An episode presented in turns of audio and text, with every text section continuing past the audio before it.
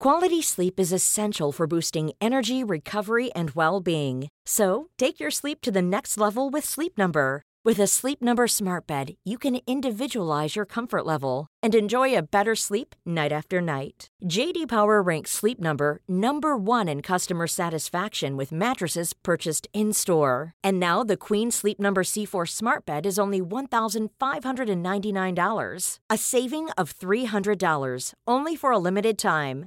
For JD Power 2023 award information, visit jdpower.com/awards. Only at Sleep Number stores or sleepnumber.com.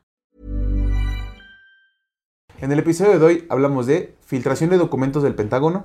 Elon Musk destruye Twitter y la libertad de expresión. ¿Habrá tercera guerra mundial? La mafia de la ONU, datos más duros.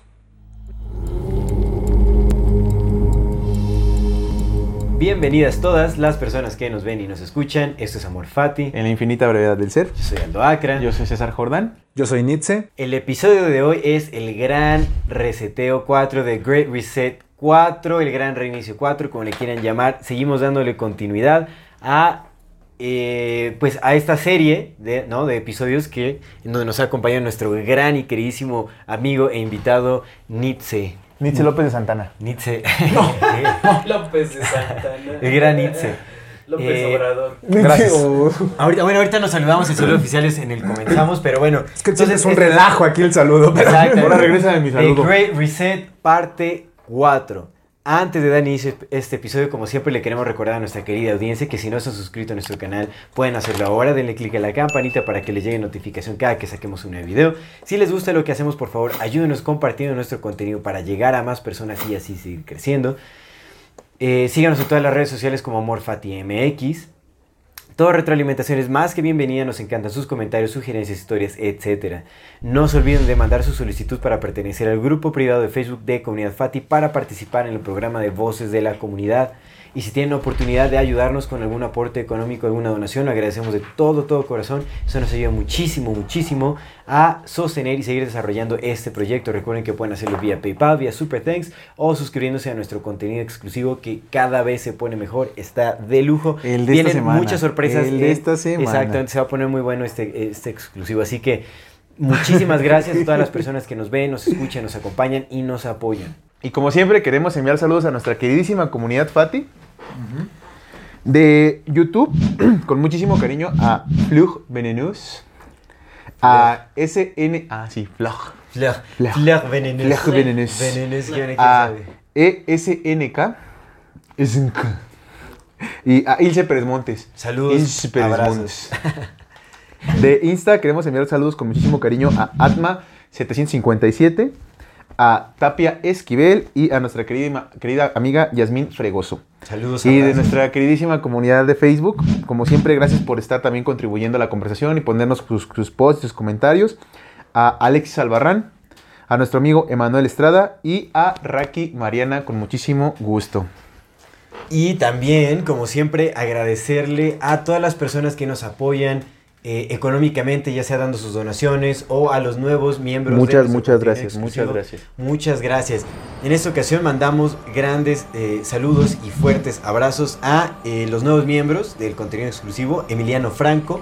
Te mandamos un fuerte, fuerte abrazo. Muchas gracias por tu apoyo. Y también a Lupita Jiménez. Un fuerte abrazo, muchas, muchas gracias por su apoyo y esperemos estén disfrutando del contenido exclusivo de Amor Fati MX. Ahora sí, comenzamos. Exactamente. Don Itze, Por Don favor, Itze, ¿qué- ¿cómo ver, hacemos el saludo? A ver, primero Así, acá. Y luego, así. Así, estoy exactamente. esperando No, y nos abrazamos los tres, así. En la que ustedes saludan. No, no, no, no. no. Don Itze, bienvenido a esta su casa, El Amor. Señor Qué gusto, qué gusto. Qué Mucho, gusto que como nos siempre, un gustazo que nos acompañes. Sabes que El placer es mío. Siempre el placer tu es mío. compartir El placer es mío. información. eh, público maravilloso. Toda la información que traes aquí a la mesa, eso también lo aprecia muchísimo nuestra amada audiencia. Entonces, pues un gusto, como siempre, tenerte por aquí. Muchas gracias, muchas gracias, amigo. A ustedes siempre, a ustedes Muchas, siempre muchas y a ustedes siempre también. Muchas gracias. Pues en este episodio vamos a darle eh, continuidad a lo que quedó pendiente en la tercera parte de esta serie que es de, The Great Reset.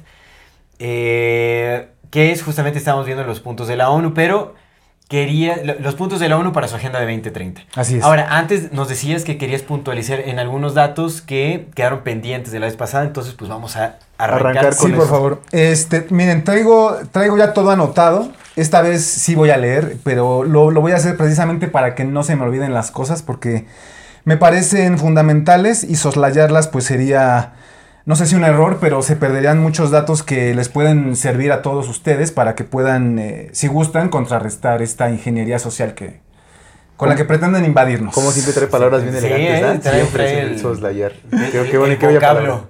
Sí. Que- es que, es que la le- es lo que deja leer, ya sabes. Se ve que le gusta la lengua. Vamos a darle, a petición también de nuestros seguidores, hay que darle más seriedad. Por favor, Luis, no empieces. Por favor, vamos a abstenernos de los chistes.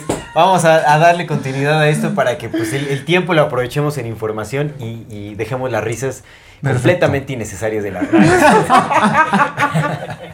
No, está bien, está bien. Pero vamos, vamos a, a- hay que darle flujo, hay que Las darle risas, flujo. como decía César, si no nos reímos, nos eliminan. Sí, Exacto. sí. También, la- la entonces, risa- la risa es eh, también quiero ser puntual en eso. Eh, estos temas son temas muy serios. No es un juego, pero si no nos reímos de, de nosotros mismos, vamos a reír, sí, sí. este, eh, pues van a, nos van a ganar más fácil. Sería Sí. su primer victoria Sí. ante, ante nuestra Y humanidad. quitarnos la risa, por Quitarnos supuesto. la risa, quitarnos el humor, quitarnos esas ganas de, de, de- de vivir. De alburear al Por alguna manera. Por decirlo de alguna manera. Gracias Entonces, este, vamos a de nuevo a recordar que la Agenda 2030 es lo mismo que el Gran Reseteo, es lo mismo que la Agenda Globalista, que es lo mismo que el capitalismo de partes inclusivas del Vaticano y lo mismo que el Build Back Better de Biden Y los sus- protocolos del sus sionismo. amigos y los protocolos de los sabios de Sion, creo que los han mencionado en alguna Sí, ocasión. yo traigo una información bien interesante de los sabios de Sion que estoy leyendo, pero bueno, eso del rato lo Perfecto, comento. perfecto, perfecto. Entonces, quiero, quiero leer esto- estos puntos. Dice, los objetivos... Ah, todo esto también es material original. Esto lo, lo van, lo- solo lo van a ver aquí en Amor Fati. Oh, por supuesto. ¿Sabes también qué es original? Decime. El sabor del Kuna Kitchen. El sabor Uf, a antes de que Kitchen, empieces, exactamente. por favor. ¿Qué, qué le ofrecemos? Un- a ver, unas trufitas. Eh, ¿Una trofita? ¿Gusta esa me- esa- me- esta me la voy a llevar. La que usted guste.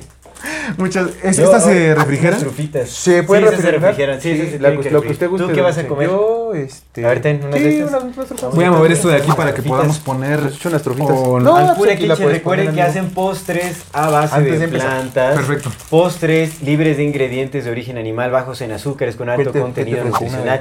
Deliciosos, deliciosos postres Pu- que pueden disfrutar con sus seres queridos, en familia, con sus amistades, con ustedes mismos.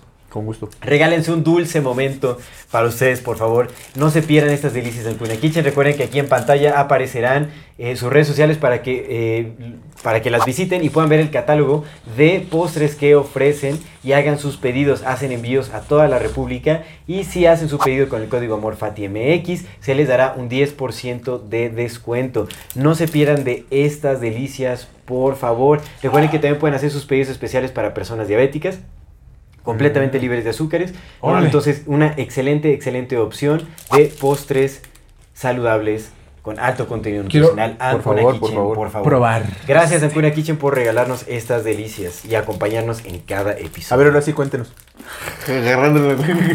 ah, no, come con calma, come con calma. Pues sí, vamos a avanzar con esto del bendito Great Reset parte 4.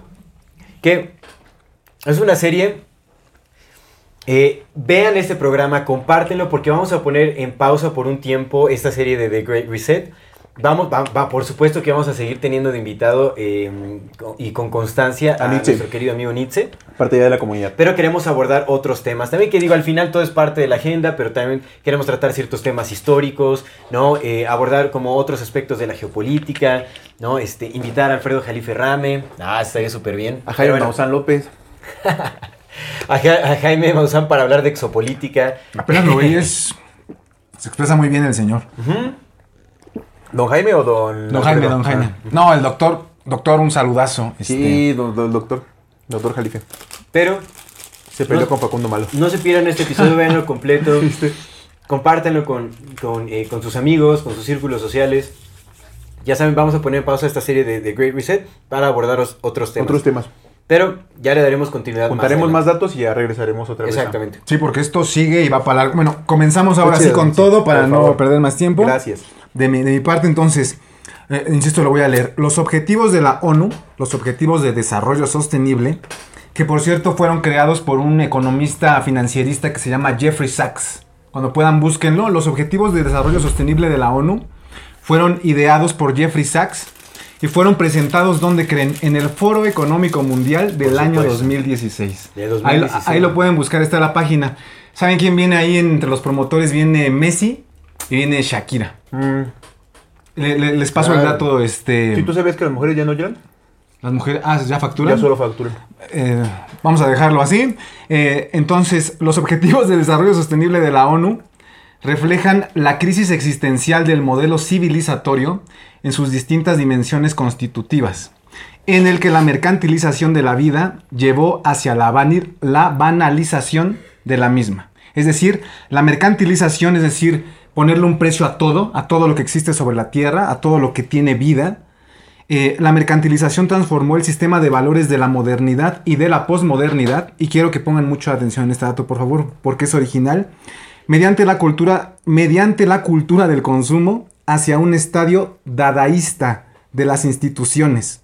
Esto, esto se refleja en el deterioro del cuidado de los derechos humanos, es decir, eh, después de la paz de Westfalia, de la Revolución Francesa y de las revoluciones eh, y de las independencias de, en las Américas y en Europa, se constituyó el contrato social, el famosísimo contrato social que viene de la Ilustración. Después con las revoluciones industriales, ese contrato social se fue deformando precisamente porque todo lo que existe en la Tierra, todo lo que tiene vida, incluyendo seres humanos, animales, plantas, a todo eso se le puso un precio. Eh, es decir, se- se- ya no se consideraba como algo sagrado, sino como solo una cosa más que puedes consumir y que puedes Como desechar. bienes. Exactamente, bienes de consumo. La vida se considera un bien de consumo a partir de las revoluciones industriales que mercantilizan, eh, insisto y disculpen la redundancia, la vida. Entonces, eso, eso modifica el sistema de valores, y aquí lo tengo escrito. Eh, la posmodernidad, que se identifica con el factor tecnológico, es Ajá. para que exista posmodernidad tiene que haber un factor tecnológico preponderante de las revoluciones industriales.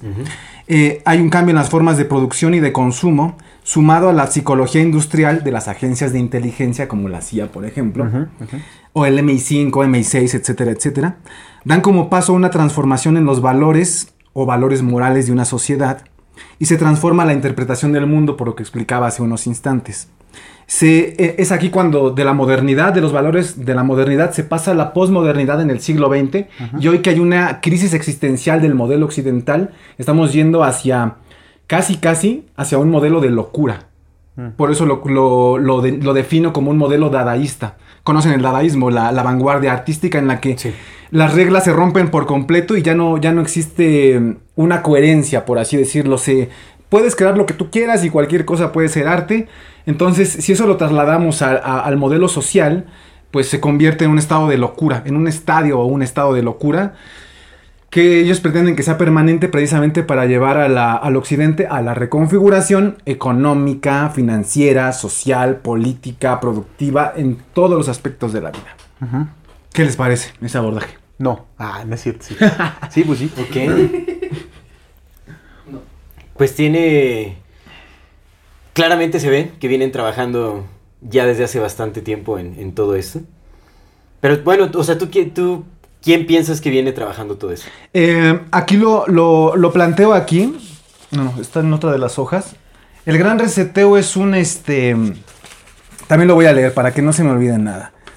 Le puse, el Gran Reseteo es un proyecto neomalthusiano. Les recomiendo que busquen al, al economista Thomas Malthus, británico. Es Sí. del siglo XVIII, me parece. Y luego sus ideas de Thomas Malthus fueron retomadas por una sociedad que se llama Sociedad Fabiana. Cuando puedan, búsquenla. El escudo de la Sociedad Fabiana es un lobo vestido con piel de oveja. No. No es broma, ¿eh? Lo, lo pueden, lo ¿Como pueden el de los fenicios? No lo sé, no, no sé si el de los Una- fenicios una sea, rama de los fenicios sea- un lobo con...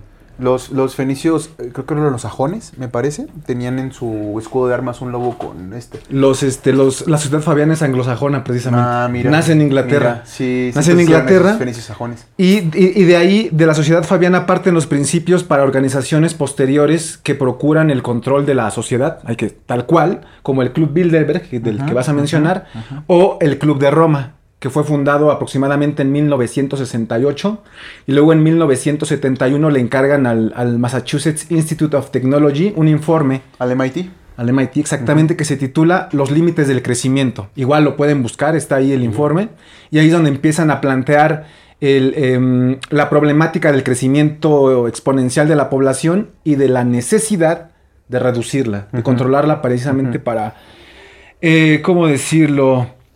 Mm, para que los recursos naturales no escasen, Sí. según ellos, ¿no? Según ellos. según ellos. Pero también hay muchas zonas del planeta que están completamente deshabitadas, en las que pues podrían existir zonas habitacionales y su objetivo también es, eh, en, en- ¿cómo decirlo? Hacinar, hacinar a muchas personas en un espacio, en espacios pequeños como las ciudades. De 15 minutos. Las, mega- las megalópolis. Vamos a llegar a las ciudades de 15 minutos también. Y le tengo una propuesta al señor Trudeau, que ama toda esta ingeniería Tú que de las ciudades escuchando, 15 Trudeau. minutos. Trudeau que nos está viendo al ahorita en tu Justino, baño. al Justino Trudeau. Justino Trudeau. Justin Trudeau Entonces, Castro. Díselo en. Justin Trudeau Castro. Díselo en, en inglés canadiense. ¿En No, inglés porque es británico? Fidel Castro también entiende español. Pero bueno, entonces, Díselo como cubano. esta, esta reestructuración occidental, ¿qué pretende? O sea, eh, porque va a abarcar todos los ejes, digamos, de la sociedad. Ujú. Pero, ¿cuál- o sea, ¿cómo...? Vam- vamos a llegar Más a bien, eso. si me permites, nada más eh, retomar un poco la pregunta. ¿Tú quién crees que sea el que está moviendo Ah, esto? claro. los, que quedas- están, los, que están, los, que están, los que están detrás de esto, aquí Sí, está. los- eh, Gran reseteo, proyecto neumaltusiano, ideado y acordado por la nobleza y oligarquía de cada región del mundo, ingenierizado por los centros de psicología industrial. Eh, aquí en Occidente tenemos el famoso Instituto Tavistock, lo pueden buscar, e implementado por las agencias de inteligencia de los estados corporación. Recordemos que los estados nación se fueron transformando en estados corporación a partir de las revoluciones industriales, donde toda esa ese factor tecnológico que tú lo mencionaste, que es muy importante, ese factor tecnológico va transformando la manera de ver el mundo de las personas. Es decir, nosotros ya nacimos en, en este, en ese ordenamiento de los Illuminati, por ejemplo, ¿no? ya, ya nuestra percepción está posiblemente determinada por, por todo lo que nos han bomba- bombardeado desde que somos niños con las caricaturas, la- el adoctrinamiento en la escuela, lo que ves en las calles, etcétera. Y de- etcétera. y desde adoctrinamiento antes, cultural, ¿no? Así es. Desde Así antes, es. ¿no? Pues también se meten con el inconsciente colectivo para que ya nazcan los, ya nazcamos con símbolos metidos en la cabeza, güey, que ya se vuelven parte de nuestra memética, ¿no? Entonces Ya estamos hablando de las noblezas. Sí. O sea, realmente todo viene... Sí, ellos, ellos lo idean, este, se- le, le- queremos, le pasan sus parámetros a los centros de psicología industrial, queremos esto, los, en los psicólogos industriales, antropólogos industriales, sociólogos industriales, este, van, idean los planes, los configuran y después le pasan eso, eh, eh, ya los planes a las, a las agencias de inteligencia para que se encarguen de implementarlos. Claro, digamos, la- las, eh, las agencias de inteligencia son las herramientas a través de las cuales trabajan las noblezas, o sea, trabajan para las noblezas. Así es, las agencias de inteligencia son el brazo armado de las órdenes de caballería. Que, que igual hay- habría que hacer Como una- la orden de los caballeros de Malta. Habría que hacer una pequeña, una pequeña gran distinción, ¿no? Eh, la nobleza como tal, más bien pareciera ser un, una pantalla, o sea, como Mm. un, un chivo expiatorio, un nombre, un prestanombres, ¿no? Porque en realidad hay una nobleza dentro de la nobleza, y esa nobleza dentro de la nobleza, pues más bien es la nobleza eh, mercantil y la nobleza bancaria. Ah, claro. Sí, hay, que- hay, que, hay que identificar bien eso, porque por ejemplo la reina Isabel no era la nobleza que maneja todo, era la cara Sí. frente, la cara de enfrente de la nobleza. Sí, Pero sí. los, que, los que controlan, pareciera ser que controlan todo este asunto de cómo ven, son los, mer- los mercantes, que siempre han sido los mercantes, los que han movido eh, las mercancías por todo el mundo y que han determinado dónde se vende, dónde Sí. se compra, quién compra, quién vende, quién tiene, quién no tiene, a quién le das, a quién no le das, y los bancos, los banqueros. Los que han creado el dinero, luego lo han prestado, han cobrado intereses por ese dinero y luego has tenido que venir a ellos para que te den tu propio dinero para que, para que lo trabajes. Sí, sí, Entonces es bien, bien importante como hacer esa, esa diferenciación entre la nobleza mercante bancaria y la nobleza que se nos da a nosotros, el, Sí, por supuesto. el rebaño escorzetado. Sí, de hecho, cuando- nobles. Sí, o sea, los que sí llevan, sabes, como el, el título directo de reina y Esos compas, ¿no? Y ya sabes, sí, la, la imagen modernizada. Entonces, mer- rey, mercantes y bancarios son los por que mueven supuesto, este que más bien son las- esos grupos de familias que son quienes básicamente Sí. dueños de esto. crearon el, el sistema monetario y todo eso. Le- se, se- se le denomina como oligarquía internacional. La oligarquía. La oligarquía internacional. Y desde Muy los bien. griegos existe ese término de los plutos, la La plutocracia. plutocracia, por supuesto. Que es lo que supuesto. en realidad es el modelo real de, nues- de nuestros países. Una No es, plutocracia. no es democracia, es una plutocracia. Una plutocracia Siendo honestos. comercial, ¿no? Bancaria, digamos, porque pues Sí. otra vez ni siquiera es de los de estas noblezas que se nos venden como noblezas, ¿no? Más bien es eh, de otras personas que pues no conocemos.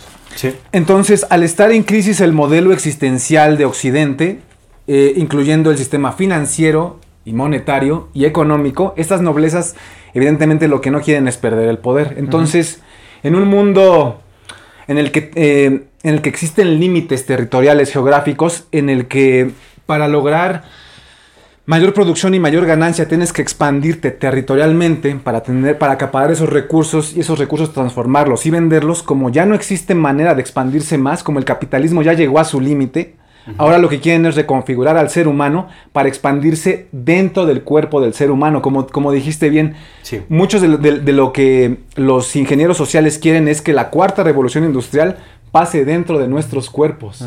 Es decir, en lugar ya de ganar de la naturaleza, de la producción agrícola, ganadera, avícola, todo el tipo de minería, todo el tipo de producción que existe, no la puedo mencionar en este momento, son muchas. Lo que quieren es ganar, sobrevivir, ellos seguir enriqueciéndose con base en la economía digital que va insertada en el cuerpo de las personas. Sí. Lo, lo que mencionaste del ADN y de los datos biométricos. Lo vimos la vez pasada. Ese es el fin último del gran reseteo, a mi parecer, porque son muchos objetivos que, que se engloban en un solo proyecto que es el gran reseteo, pero a mi parecer el más delicado, más importante es esa intención de seguir parasitando a las personas por su trabajo, pero ya no por su trabajo exterior, sino por lo que pasa dentro de nuestro cuerpo. Quieren conocer todo de nosotros, todo eh, tipo de sangre. Bueno, eso ya lo conocen, pero quieren Sí. conocer, nos quieren monitorear 24/7. Los datos biométricos, Con, pero ya. con la patente 0666. Momento momento. con la patente 0666, es decir, quieren parasitar la economía con base en nuestra actividad biométrica porque el capitalismo llegó Claro. a su límite. No porque el capitalismo sea malo.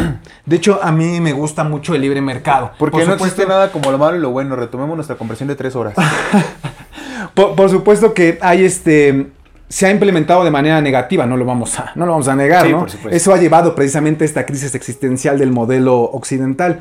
Pero si se, si se implementa de manera correcta, funciona perfectamente. Hay, hay comunidades sostenibles que lo han demostrado a lo largo de la historia. Que algunas han desaparecido. Un proyecto, por ejemplo, que tenía aquí en México, hubo un proyecto de Pancho Villa, ¿se acuerdan? Pancho Villa fue en- Sí. Doroteo Arango, Doroteo Arango. Él hizo una comunidad sostenible en Chihuahua, de la que no se habla mucho. Pero él logró una, una economía que se sostenía a sí misma, pero pues al final lo mataron. Pero luego se fue a la villa. Y perdía sus. Perdió silla? su silla. Que ya Luis. que Entonces, ese, ya, ya para no redundar tanto, ese es el fin último, seguir parasitando a los seres humanos con base en los datos biométricos. La digitalización de la vida. Es decir, ellos no quieren perder su riqueza, pero como ya no tienen dónde expandirse, ahora van por los seres humanos en su totalidad. Por eso quieren adoctrinar a los niños para que este, dejen de tener eh, una base sólida de quiénes son y de lo que es ser humano para que lo pueda- los puedan transformar como quieren. Les, pueden, les puedes, eh, si los supeditas de esa manera, son vulnerables a que les puedas in- inyectar cualquier cosa, que les puedas meter cualquier chip, Sí. que los puedas transformar de cualquier manera y moldear, eh, sí, de cualquier modo, a, A tus tanto en el exterior. Claro. como mentalmente. Y es que es cagado, ¿no? Porque lo hicieron muy bien porque no lo planearon para una generación, o sea, lo fueron haciendo de generación, porque la idea Así es que, gradualmente, por ejemplo, nuestros padres pues sí nos vacunaron a nosotros, ¿no? Porque pues Sí. era lo, lo normal, pero... nos inocularon. nos Usemos- ino- usemos nos inocularon a nosotros porque ya nos pues, bajaron era un lo- video por mencionar la- las ¿Un video? Sí. Sí, ya nos ya recibimos un este Un strike. Sí, a la siguiente ya, ya nos van a En el contenido exclusivo, así Nos que suscríbanse al contenido exclusivo que está. No vamos a poder subir contenido. Entiendo, sí, sí, así es YouTube. Pero entonces nos- nuestros padres nos inoculan a nosotros porque pues era la norma establecida, pero aún nuestros padres tenían cosas que no hubieran permitido con respecto a nosotros, porque pe- pero entonces lo que vas haciendo es generacional, ¿no? Ahora las estas generaciones lo que quieren es que los pocos hijos que tengan estas generaciones, como ya vienen de estos adultos niños que somos, que ya vienen con esta nueva carga ideológica, sí vamos a permitir que a nuestros hijos hagan ciertas cosas y esos pocos hijos que tengamos todavía van a permitir el doble para sus propios hijos, ¿no? Y ahí ya se rompió, o sea, todavía queda nuestra generación como para poder hacer algo, los que vienen un poco atrás de nosotros y se acabó.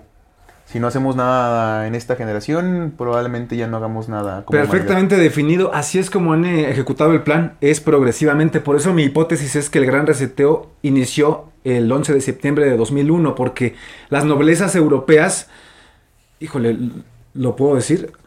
ya ni modo, mandaron tirar las torres gemelas precisamente para meterse a Medio Oriente, para procurar una economía de guerra para Estados Unidos, para rescatar su dólar. En esa época hubo tres quiebras importantes. Bueno, solo recuerdo dos, una disculpa. La quiebra de, de las .com, del índice Nasdaq, de la bolsa de valores, La, colapsó la por famosa burbuja de los puntos. Exactamente, de la nueva economía y después la quiebra de Enron, una empresa de energéticos estadounidense tejana, búsquenla. Entonces, eh, desde, desde el 2001 el dólar está hecho pedazos. Entonces lo que hicieron fue atentar contra las torres con- y para, para que fuera el chivo- para que fuera Para la excusa para, para meterse a Medio Oriente. Y también aquí hay algo, eh, yo creo que yo sé que aquí les gusta mucho ese enfoque. Eh, en Estados Unidos el grupo Illuminati se, ha- Illuminati, perdón, se hace llamar la nueva, la nueva Babilonia. Lo que fueron a hacer fue, eh, con base en la destrucción de las torres, fueron a destruir la verdadera Babilonia, Irak. Se metieron en Irak. Es decir, los nuevos quieren eliminar el pasado. Eso es, también es probable. Que es algo bien curioso porque eh, de ese lado de Medio Oriente estaba la zona que le conocen como la zona de Levante, ¿no? Y es la zona donde estaba Mesopotamia, Egipto y pues, ¿Tienen mis compas los, los fenicios. Que es Bueno. pues lo que, lo que ahora es Medio Oriente. Y en esa zona, pues, tus paisanos, los libaneses, ¿no? Que pues, es el origen de toda la maldad. Pero entonces en toda esa zona eh, hay muchos todavía registros arqueológicos que muestran la influencia de pues, los compas que se llamaban fenicios dentro de toda la historia, ¿no? Entonces mucho de lo que están haciendo, de lo que se hizo, por, por ejemplo, con la destrucción de Siria, es que destruyeron un montón de, de museos y un montón de lugares arqueológicos, Sí. pues también es una parte para borrar precisamente la La historia, historia. como para que ya no haya como estas conexiones entre, ok, de dónde vienen, porque pues también cuando uno sabe de dónde vienen, pues empiezas a ver movimientos más claros en todo y empiezas a identificar un poco mejor cómo hacia dónde va, ¿no? Pero pues es que no nada más cubren sus rastros en lo presente, sino también tratan de cubrir sus rastros en lo, en lo antiguo, entonces pues todo va como de la mano. Mm. Que también yo creo que lo del 11 de septiembre, si bien sí fue una punta de lanza, siento más bien que las torres sí, por supuesto, fueron una excusa, pero ha de haber sido también como un acto simbólico. O sea, Sí, como, un, como un símbolo de algo, porque pues es cosas no necesitaba, Es ¿no? el símbolo, cosa es el sido- símbolo de la, del fin de la globalización. Sí, sí, pero así como un símbolo como tal, o sea, que dijeron, pum, más que una excusa como para poder invadir. ¿Te refieres a algo esotérico? Pues mira, el- la, pal- especie la de palabra esotérico hace referencia a lo que está dentro, ¿no? Eh, no tiene que ver con algo como ni oculto, ni ya sabes, espiritual, ni nada. Creo que la palabra es ritual. Quise, El- quise decir justo, más ritual. el pero sí es esotérico, porque el esoterismo, o sea, más allá de que sea como ocultista o ya sabes, espiritual, esotérico es una palabra que hace referencia hacia lo que está dentro, hacia lo oculto, por decir algo. Entonces sí, por supuesto es esotérico, pero más allá que como un ritual para que le salga bien, justo como una especie de un ritual para marcar a algo. Sí, porque pues en realidad excusas no necesitan, ¿no? Porque pues ellos ponen... Eh, es relativo porque con base en esa, en esa, en ese atentado le echaron la culpa a Saddam Hussein y como Saddam Hussein vi- vi- estaba eh, refugiándose en Afganistán, vamos a A invadir Bin Laden, Afganistán. ¿no? Bin Ah, Laden, Bin es verdad. Bin Corrijo, Osama Bin Bin Laden. Saddam Hussein fue, cuando, fue en el 2003 y también lo voy a tocar. Corrijo, gracias por corregirme. Sí, que lo van haciendo siempre, ¿no? Siempre, siempre hacen su, hacen un, una especie de, de lanzamiento, como un ritual que haga algo. Lo hicieron con Pearl Es que- Harbor, es que requerían- lo hicieron con el Golfo de Tolkien, Exactamente. lo hicieron ahora con el 11 de septiembre y lo van haciendo así. Con la pandemia del Yo creo 2019, que tiene varios del 2020, propósitos, en perdón. O sea, lo hacen con varios propósitos. Justamente como simbólico, ritual y una forma de comunicación entre las élites para También- mandar ciertos mensajes. Y también por dinero. Para marcar fechas, para marcar todos, es como... O sea, porque también aquí yo creo que el simbolismo es la fecha también, ¿no? Que representa al dios Apolo y un montón de Sí, cosas. sí, sí, sí, sí. También fíjense cómo fue el 11 de septiembre del 2001 y el inicio de la pandemia fue el 11 de marzo, 11 del 2020. Dos. No fue el 20, Ah, 20. no fue el 20, 2020. no fue el... 11 de marzo, 2020. ¿No fue el 21 de marzo? Fue cuando este, Ah, no, no, cuando en el, en el mundo, aquí en México fue el 21. Tedros Adhanom Ghebreyesus declaró, eh, hoy se inaugura la, la pandemia de la fundación del señor Windows. Que también el 11 de marzo fue el atentado en el Metro de Madrid. También, 2005, 2003 por ahí me parece. No me acuerdo, pero fue el atentado sí. del Metro de Madrid. Que hay una canción fue. muy, muy bonita de la oreja de Van Gogh, ¿no? La de jueves. Sí, es, es verdad. Entonces, este, bueno, como me, me ciño a la, más a la geopolítica, es el, el hecho de que lo que pasó el 11 de septiembre de 2001 fue la, La punta de lanza. fue la punta de lanza para introducirse de nuevo en el Medio Oriente. Y recordemos que Afganistán es el mayor productor de opio del planeta. Sí. Eso es bien importante. Sí, porque pues obviamente manejan el mercado negro y es donde obtienen eh, el mayor financiamiento. Es, ellos son los narcotraficantes. Ellos son, Sí, claro. sí, el, el Chapo y el, el Mario y el Mario pues, son herramientas, hombre. Pues no es que ahora Biden supuestamente ya, ya, ya lanzó un comunicado que quiere detener el narcotráfico en Ah, sí, que quieren invadir. pues, Sí, o sea, ya se quieren meter acá y supuestamente... Pero bueno, obviamente todo es estratégico porque pues ellos, o sea, pusieron el, el narcotráfico en México. Ellos les venden las quieren. armas. Por O sea, ellos supuesto, les venden por las supuesto. armas. Pero supongo que se quieren, o sea, una, una forma de ganar aprobación de la población mexicana para que intervenga Estados Unidos es como... Yo creo, que, yo creo que es más electoral de allá de Estados Unidos. Es más electoral. Aja. Pues yo creo que también Porque con buscan la la caída de aprobación de, la población mexicana no para decir, está bien, está bien que entre... El litio ya lo tienen.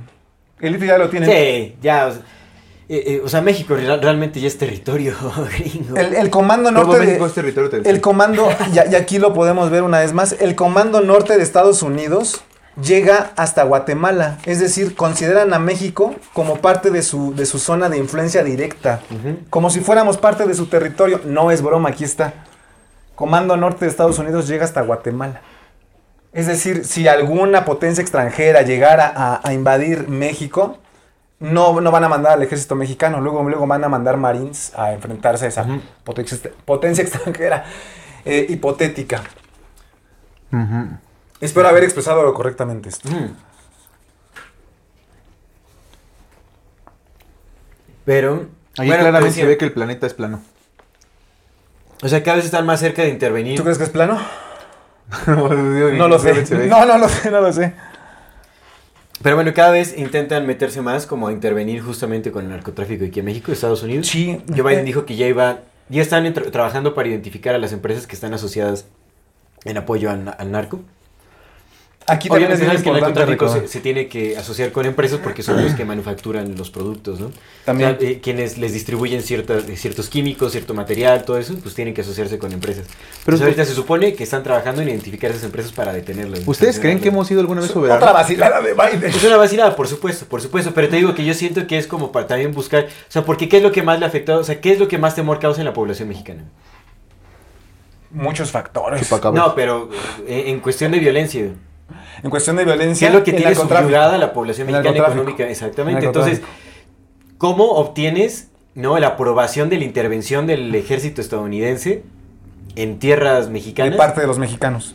Ah, ¿Cómo obtienes esa aprobación? Pues, diciendo que vas a... Pero eso ya es viejo, güey, porque eso, eso pasó con la operación Rápido y Furioso, eso fue en el 2006, eh, una de las cosas, uno de los planteamientos que tenía la, la operación Rápido y Furioso y que se vio justamente por el aumento de las guerras con el narcotráfico, eso no es la primera vez que hacen esa especie de charada como de intervenir, No fue, en el, fue en el 2006 justamente con la operación esta en la que la gente estaba pidiendo que ya Estados Unidos interviniera por todo lo que estaba pasando, ¿no? Pero. Por- pero, Pero- es que pero ahorita la pre- la van a llegar para quedarse. Pero la pregunta es, eh, porque lo lo han- lo en 2006 era la misma, o sea, la misma, carnal, la- exactamente la misma, decir, ya vamos a entrar, nosotros vamos a poner los militares, la gente diciendo, sí, por favor, ya vengan a patrullar nuestras calles porque vean el derramamiento de sangre que hay. Estos tipos de juegos que hacen, eh, los hacen muy seguido. Nada más Sí. que pues, aprovechan que se nos olviden las cosas para que no nos acordemos. Pero lo que iba, ¿ustedes creen que alguna vez hemos sido soberanos? O sea, que, que nuestro país No. se, ha, se ha determinado por sí mismo. Desde la conquista no. Entonces, eh, siempre hemos sido un territorio de alguien más, ¿no? Sí. Igual que Estados Unidos. Entonces, no hay ninguna, ninguna real razón de peso por la que Estados Unidos vaya a intervenir en nosotros, porque no, no tiene que intervenir entre nosotros, porque ellos ponen la política. Sí. Ellos dicen que, quién, quién ponen. Entonces, Así la es. realidad es que solamente es un juego. Pareciera ser un juego de percepciones. No necesitan Todo es un juego de percepciones. Probablemente no se metan. La guerra Digo, cognitiva. espero que, que- que no me equivoque, ¿no? Que no se vayan a meter, porque pues ya metiéndose, pues cambia, cambia la percepción, que digo, no nos van a quitar la soberanía porque nunca hemos sido soberanos, pero es más bien este juego, pareciera ser este juego que hacen los que gustan de hacer guerras para desestabilizar poblaciones y que, y que otra vez todo va en conjunto para que nadie ponga atención en lo que tienen que poner. Porque si tienes a la gente en perpetuo, estado de alerta, en perpetuo estado de guerra, en perpetuo estado de miedo, pues no se ponen a estudiar, no se ponen a practicar, no se ponen a entender, no se ponen a quejarse, no se ponen a hacer nada, ¿no? Al contrario. Pero pues tampoco lo, tampoco lo intervienes, porque ahorita Estados Unidos no necesita intervenir en México porque es suyo, para empezar. No necesita intervenir en nuestra política porque pues la política la ponen ellos. Y no Estados Unidos como país, sino pues los que sus jefes, ¿no? Sus jefes determinan quién sí, quién no, lo que platicamos de Ernesto Cedillo Ponce de León. Este país ha sido de los, de los dueños del mundo desde siempre, desde que se construyó, pues por eso, nos, por eso somos, éramos la Nueva Sí. España. O sea, Sí, si sí, la. España era un territorio en su mayoría fenicio y de los mercaderes potentes, porque pues ellos crearon a los jesuitas y todo eso que sabemos, pues la Nueva España era su segunda casa, ¿no? Entonces este territorio, al menos todo nuestro bendito país, pues ha sido la segunda casa de estos dueños del mundo desde hace un ratote. No necesitan como hacer una intervención como tal, porque pues somos su país. Que Entonces, depende, o sea, siento por, yo que por como comodidad, porque a percepción de rebaño desconcertado nosotros seguimos siendo un país autónomo. Pero no les interesamos. No, pero sí, sí la percepción, porque entonces, o sea, se desmantela toda la simulación que estamos creyendo. Entonces, si quieren asentar bases aquí, definitivamente necesitan aprobación. Que ya pública. tienen, ya tienen. Pero si quieren hacerlo más cómodo, si ya quieren volverlo parte de la cultura, es decir, o sea, como ya extender su territorio explícitamente, definitivamente sí se necesita aprobación de la gente. Supongo que es con lo que eventualmente, pues supongo que eso va a ir siendo gradual porque pues a final de cuentas si quieres un solo wo- no world, si quieres un nuevo orden mundial, pues necesitas que todos sean una sola cosa, ¿no? O sea, eso, Yo eso creo va, que es parte de. va sea, como tal, definitivamente. pero no sé, al menos yo siento en la per- perspectiva de ahorita que es más un, otro juego de guerra más, o sea, nada más estar amenazando Sí. como lo que pasó en Pues, 2006 de porque que fue una exactamente igual. ¿eh? es una simulación. Porque por fue exactamente igual en 2006. Yo me acuerdo bien porque pues yo tenía mucho miedo de, la- de que pasara y de que no pasara porque pues Pero yo Siempre he recuerdo esa que parte, ¿no? Rápido y Furioso fue todo lo contrario, fue el tránsito de armas ilegal hacia los narcotraficantes en México. Eso fue les, Rápido les vendieron, les vendieron Les armas vendieron directamente a. Estados Unidos para ellos porque según a través de, de esa, de ese camino, o sea, iban a poder identificar quién las compraba. Pero dentro de la misma operación también estaba la posibilidad de que tropas estadounidenses entraran para perseguir a ellos y que se quedaran a resguardar la soberanía hasta que México pudiera solventar su propia, su propia soberanía a través de su propio ejército, ¿no? Mm. O sea, era, junto con pegado. Pero pues ahorita lo que la percepción nada más se quedó es que las armas pasaron. Pero también había este ofrecimiento. Porque el ejército mexicano lo adiestra el ejército norteamericano desde Sí. siempre. Sí, Sí, pues es es que otra vez Y- somos su país. Y este, ¿dónde lavan los narcotraficantes su dinero? Pues aquí. En los bancos norteamericanos. Mm. Entonces, los narcotraficantes. Ah, los, los, na- los narcotraficantes. Que los ver- los ver- yo, los su- yo verdaderos- sugiero que ya no sigamos hablando de narcotráfico. Los verdaderos porque, dueños. Porque nosotros hablamos de otras cosas porque tontos no somos. Entonces, el gran reseteo. Hablemos de Suiza Los- y los lugares que están los muy lejos de verdaderos- nosotros. Eh, jefes, los verdaderos capos están en Wall Street y en la City de Y de Londres. ellos vamos a hablar. Y de ahí, ellos vamos ya, a hablar. ya- ya ahí, ya ahí la vamos a dejar, ya la vamos a de dejar. ellos vamos a hablar. Nosotros somos la vamos a dejar. vivimos en el mismo somos, país. re- Todos somos rebaño desconcertado. Todos somos buenas personas. Vamos, vamos este, a- con datos importantes. La ONU, ¿por quién fue fundada la ONU? Nuestros amigos. Por la familia- letras y tres letras. Todos son nuestros amigos. Todos son nuestros amigos. Con todo respeto a nuestros amiguitos. Tres letras, cuatro letras, 25 letras. Todos son nuestros amigos. Ya, ya, dejemos de ahí ya. Esto no va a salir. Wall Street y la City de Londres. Este, y si no vean, este, ¿Quién, quién, pero a ver, ¿quién fundó la ONU, perdón? los Rockefeller. Los la Rockefeller. familia Rockefeller fundó la ONU y fue fundada el 24 de octubre de 1945. Se fundó en Los Ángeles. Es el David, ¿no? Porque pues era el David el que estaba el Exactamente. Y David Rockefeller le compra el terreno donde ahora está la ONU en Nueva York a William Seckendorf. O Sechendorf, no sé cómo se pronuncie exactamente, lo voy a investigar. Y el, edificio es construido entre 1949 y 1950. Después el Foro Económico Mundial es fundado por la CIA, Henry Kissinger y Klaus Schwab en enero de 1971 Ok. que son, son, son los mismos. Son este, los mismos objetivos. Como ya dije, los objetivos de desarrollo sostenible. Perdón, ¿perdón? ¿Qué se fundó en 1971? El Foro Económico Mundial. Foro Económico. Eh, los objetivos de desarrollo sostenible de la ONU fueron presentados el 2016 en el Foro Económico Mundial por Jeffrey Sachs. Punto. Ah, Son- ese compa, el que dices, son, ¿no? son lo mismo. Y ahora sí vamos este, nuevamente, pero allá para terminar con esto del narcotráfico. No. Este, Ya, ya terminamos con eso. Este, acuérdense de las guerras del opio. Los ingleses subyugaron a los, a los chinos a través de las guerras del opio. Mm. Son los banqueros, son los mismos de siempre. Bueno, ya, ahí lo vamos a dejar.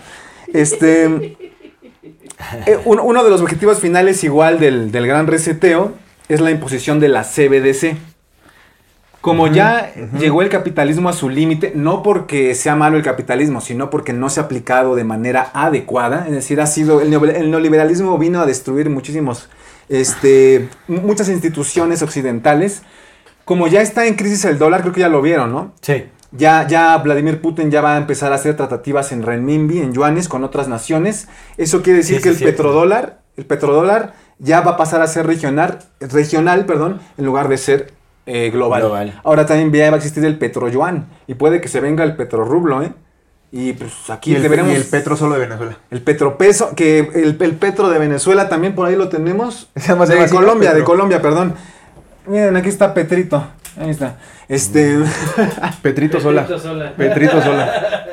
Está nuestro amigo Petrito Sola. con Alexander. Soros.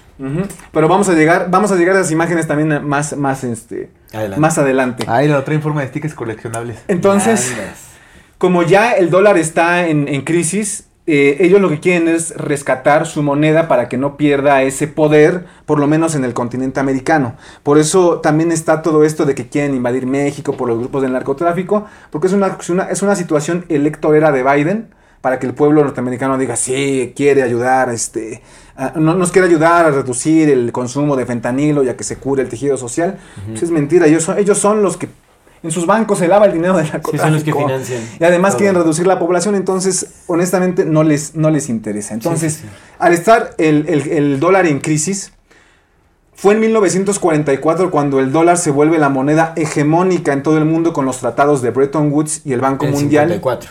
44. 44. 44. ¿Cómo es súper clave? Antes de que termine la Segunda 40, Guerra. Mundial también. Sí, pues también la CIA se creó en el 47, entonces como que todo es muy estratégico. El, el periodo de los 40 era, fue como un movimiento masivo, ¿no? Seminal, seminal.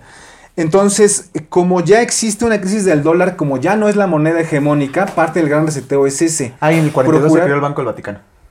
¿El Banco Vaticano? También. Excelente dato. Otro lugar para- 42.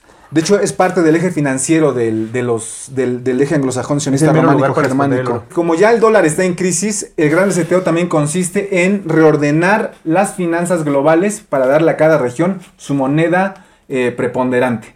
O sea, se- tú estás diciendo que se va a regi- se va las monedas se van a regionalizar, Así es. pero no va a llegar una, una moneda que Nueva, rija globalmente. Por lo, por lo pronto no puede que en el futuro pase, pero en estos 5 o 10 años todavía ¿Qué hay no. de las criptos? Pero no van a hacer eso los CBDCs. Es lo, es, es lo que quieren hacer con las CBDCs, pero también las CBDCs se van a regionalizar. Es decir, todos quieren su tiranía digital, este, biométrica, pero, eh, pero precisamente la quieren, eh, cada uno quiere controlar en su región, Pero eso como empata con un nuevo orden mundial. que ese es, el, ese es el nuevo orden mundial. El nuevo orden mundial es la nueva economía basada en el parasitismo de tus datos biométricos y de las CBDCs, que, ya, que la riqueza por la que tú trabajas, por la que das tu tiempo, ya, ya, ya no la veas, ya, ya no la puedas ni oler, ni ver, ni tocar, sino que todo esté aquí. Pero que, regionalizada. que ya no que ya no sea este que, que- que ya no sea real es decir y si, y si quieren te la cancelan y ni siquiera este puedes acceder a tu cuenta. Pero Sí, digamos. ¿cómo, cómo, cómo porque las monedas son regionales. Recuerda sí, que el ajá, dólar eso, de hecho el imperio la base del imperio Illuminati es el dólar el petróleo el oro y la capacidad de aterrorizar a la gente con, con este Pero con, digamos, con las con las milicias ¿Cómo, ¿Cómo empata lo regional con el control global, digamos? Ah, es que esa es ¿Habrá la alguna situación. homogenización monetaria en estas eh, monedas regionales? Esa- O sea, nos las van a vender como las monedas propias de la nación, pero en realidad van a estar reguladas por algún organismo global. ¿O van a, van a llegar a una especie de homogenización en cuanto a valor? ¿O qué, qué va a suceder? eso, eso, eso es a lo que voy Pues así funcionan ahorita. Y a- Nos los venden como regionales, y a- pero están todos y controlados. por aquí este es, es donde es donde Pero se sabe que el dólar estaba, por mucho tiempo todo se regía por el dólar. Exactamente, es que la situación es que el dólar era la que regía eh, a todas las demás divisas y esta Ajá. vez eh, el La dólar estaba encima de, valor, de la las demás divisas y ajá. esta vez el dólar bajó y las otras divisas están ascendiendo. Por eso eh, mi hipótesis es que va a ser un control regional, es decir, el Banco Central, eh, perdón, el Banco Mundial y el Fondo Monetario Internacional y la Reserva Federal de Estados Unidos ya solamente van a tener preponderancia en el continente americano, no en todo el mundo como, como estaba, co- como pasó durante 100 años en el Imperio Illuminati. Esta vez cada región va a tener su propio Banco Central, va a emitir su propia moneda y cada quien va a tener su tiranía. Esa es mi hipótesis. Po- Porque aquí es un, es un punto en el que discrepamos. Ustedes, ustedes consideran que va a ser un, un- un orden mundial de hegemónico. Sí, sí. Yo creo que va a ser regional. Carnal, si tienes 500 millones, si tienes 500 Ah. millones de personas, no necesitas tantos. ¿De qué ahorita, necesitas un chingo de países porque tienes un chingo de gente. Pero si lo reduces a 500 millones de personas, no necesitas Ah, es que la situación es que las naciones ya no se quieren supeditar. Los chinos ya no, ya no Pero, quieren ah, pero el orden pero a anglosajón. ver, si el plan ni es- los indios, ni los rusos, si el plan es ni los árabes. reducir Ni a- los africanos. De hecho, hay crisis en África, lo pueden buscar. En África están saliendo con banderas rusas. Evi- Yo, yo no soy prorruso, pero, pero ellos están cansados del orden que les impusieron a partir de la Segunda Guerra Mundial los anglosajones. Ah. Recordemos que Europa tiene esa calidad de vida porque África está, está, está jodida. A ver, ya nomás quiero dos cosas. Está dos- destruida África para que en Francia tengan servicios de salud pública de primer nivel. Y una selección Sí, sí, sí. ganadora del mundial. ¿Cuándo?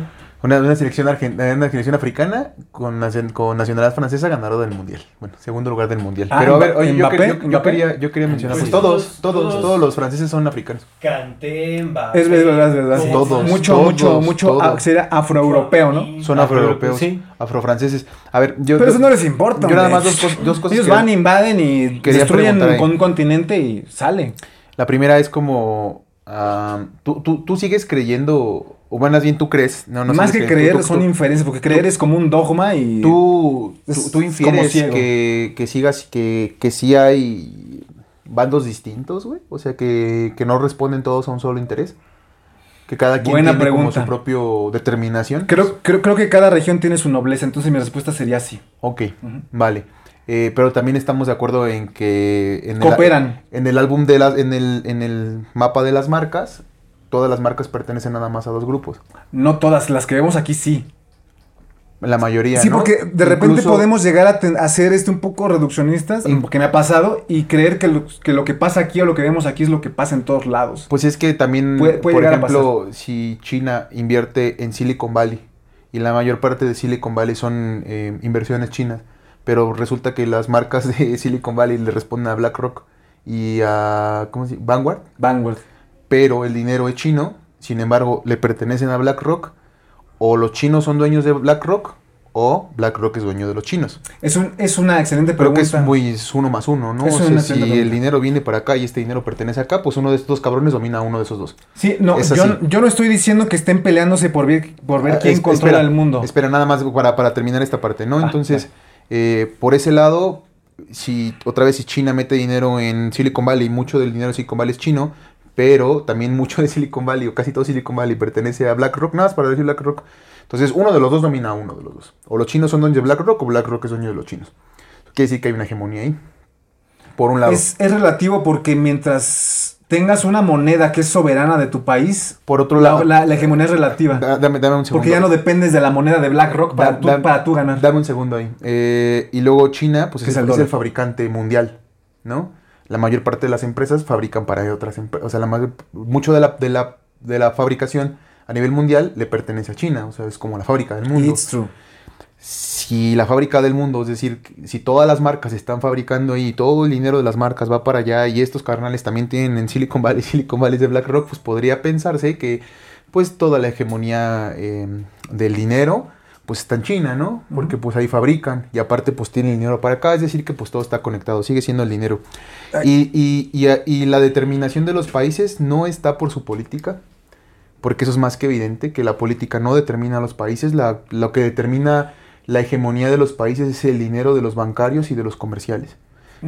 quien tiene el dinero tiene el poder, porque es el que lo paga. dijo Rothschild desde hace Porque es el 200 que años. paga. Entonces, si las que determinan el poder son los que tienen el dinero y el dinero viene, vamos a decir, de BlackRock, por decir un nombre que más o menos ubicamos, no podría decirse que entonces en donde no hay fronteras, los que no tienen fronteras, pues son parcialmente los más posibles de que puedan ser dueños del mundo, porque no La tienen sociedad fronteras. abierta de George Soros. Pues los que no tienen fronteras, carnal, los más ricos, los ultra ricos, los, los que fabrican el dinero, Los cosmopolitas. los que le ponen los que le ponen la Y de yuan al, al billete y los que le ponen el, el- la S de peso y los que le ponen la S con dos rayas de esos carnales para los que el dinero llámese como se llame no les interesa porque sigue siendo de ellos no parecería que estos compas eh, estas fronteras de las que no les significa nada Mm, más que claro, un reducto de control de los seres humanos pues cuando sean menos, que es lo que buscan, se, llámense chinos, llámense indios, llámense mexicanos, quienes sea que se queden, pero que tengan menos, pues ya no les servirían tanto las fronteras como ahora les sirven, que son para controlar a tantos rebaños concertado que tienen, para hacer juegos de guerra en el que no se rebelen porque todos están preocupando por quién se pelea con quién y porque si los chinos me cambiaron y que por bla bla bla bla, cuando esos güeyes le dan dinero a los chinos, le dan dinero a los rusos, le dan dinero a estos güeyes, le dan dinero a los estadounidenses. Y en sus reuniones van al Putin y al, y al Biden y los abrazan, ¿no? Así como sus, porque los agarran así como juguetes. Ahora bésense, como el hombre sin A ver, ahora bésense. Creo yo. ¿No? Entonces, si redujeran la población, yo creería que a mí se me. ah, si yo fuera ese pedo, pues a mí no. No le encontraría ya mucho sentido en tener una división de países, porque pues ya son bien poquitos. ¿Para qué los divido? Porque estén todos juntos, güeyes. Mi, mi- punto es que a pesar de que las oligarquías son regionales, cooperan. Porque recordemos que si quieres mantener el poder de una región necesitas que el poder de otra región también te apoye, porque ya la globalización fue a lo que fue a lo que nos llevó a la dependencia financiera de un lugar con, con otro. Ahora, con el fin de la globalización va a haber relocalización de empresas a sus lugares de origen, entonces eh, China va a tener que hacer algo al respecto para poder este controlar eso. Ok, yo, yo lo que pienso, ¿no? De lo que estoy escuchando, o sea, como de, de este razonamiento, de esta lógica, es que es muy posible que en apariencia haya como esta división, digamos, en, eh, regional, tal vez como para dar una... Es que la división ordenar- regional, la, la división regional sí, sí es, sí es, sí es este, eh, es, es fáctica, porque si vas a Rusia tienes que que Claro, cambiar rublos. Claro, me refiero, Europa, me refiero en este, apariencia como una simulación porque al final el trasfondo va más allá de lo que estamos viendo, de Sí. lo que está sucediendo. Es decir, sí hay un ordenamiento regional, pero es tal vez para crear la organización adecuada para después unificar todo. Es, es decir, es como controlar en lo absoluto cada región. O sea, como ya organizarla bien, tenerla estructurada. Obviamente sabemos que todas las agencias de, de inteligencia alrededor del mundo están en constante comunicación. Sí. Entonces, definitivamente, o sea, es como para reordenar todo por región y después unificar. No sé si lo vayan a unificar.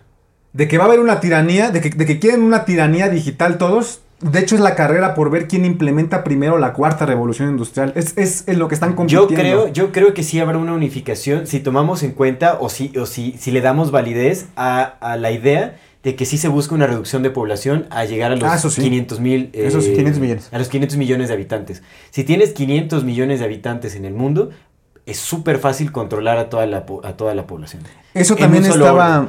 Entonces puede ser como una faceta inicial de ese orden unificado. Puede, ser, puede ser, puede ser. Eh, eh, Es a lo que yo voy. Primero ordenas todo por regiones. Vas, o sea, eh, eh, con base en ese control que tienes regional, vas matando gente. bueno, vas, vas eh, controlando sí. tu sociedad. hasta Pa' para pronto, reducir- ¿eh? Pa' pronto. Básicamente vas matando gente, entonces di- pues es, es delegar, delegar responsables en cada región que pertenecen al mismo grupo, vas eliminando población, vas eliminando... Esa es la situación. No sé si, pertene- si pertenezcan al mismo grupo, porque los Illuminati son, son los emperadores del continente americano. En China no son los Illuminati, ya no. Pero, Pero su, sí- pero su dinero va a la misma empresa. Pero ¿no? los Illuminati no fueron siempre. creados por los jesuitas y los No. jesuitas son neofenicios. güey. Es que no sé si sean fenicios. También hay discrepo con ¿Tienen, ustedes. tienen raíces judías, los nombres. Sí, Pero un fenicio no es un judío. sí, son, estaban, Son estaban criptos, son pegados, estaban Un fenicio- pegados. Es que, es que un judío, es Son que, conversos. es que una cosa es semita, otra cosa es judío, otra cosa es israelí, otra cosa es israelita y otra cosa es este sionista. Y mexicanos. Es que no es lo mismo. Un judío. Son criptos, son conversos. De hecho, apenas en son Corea, fenicios conversos. en, conversos. en Corea del Sur, eh, personas de ojos rasgados que tienen todo mi Ah, respeto, Jesús coreano. se, este, se transformaron al judaísmo. Pues son conversos, güey.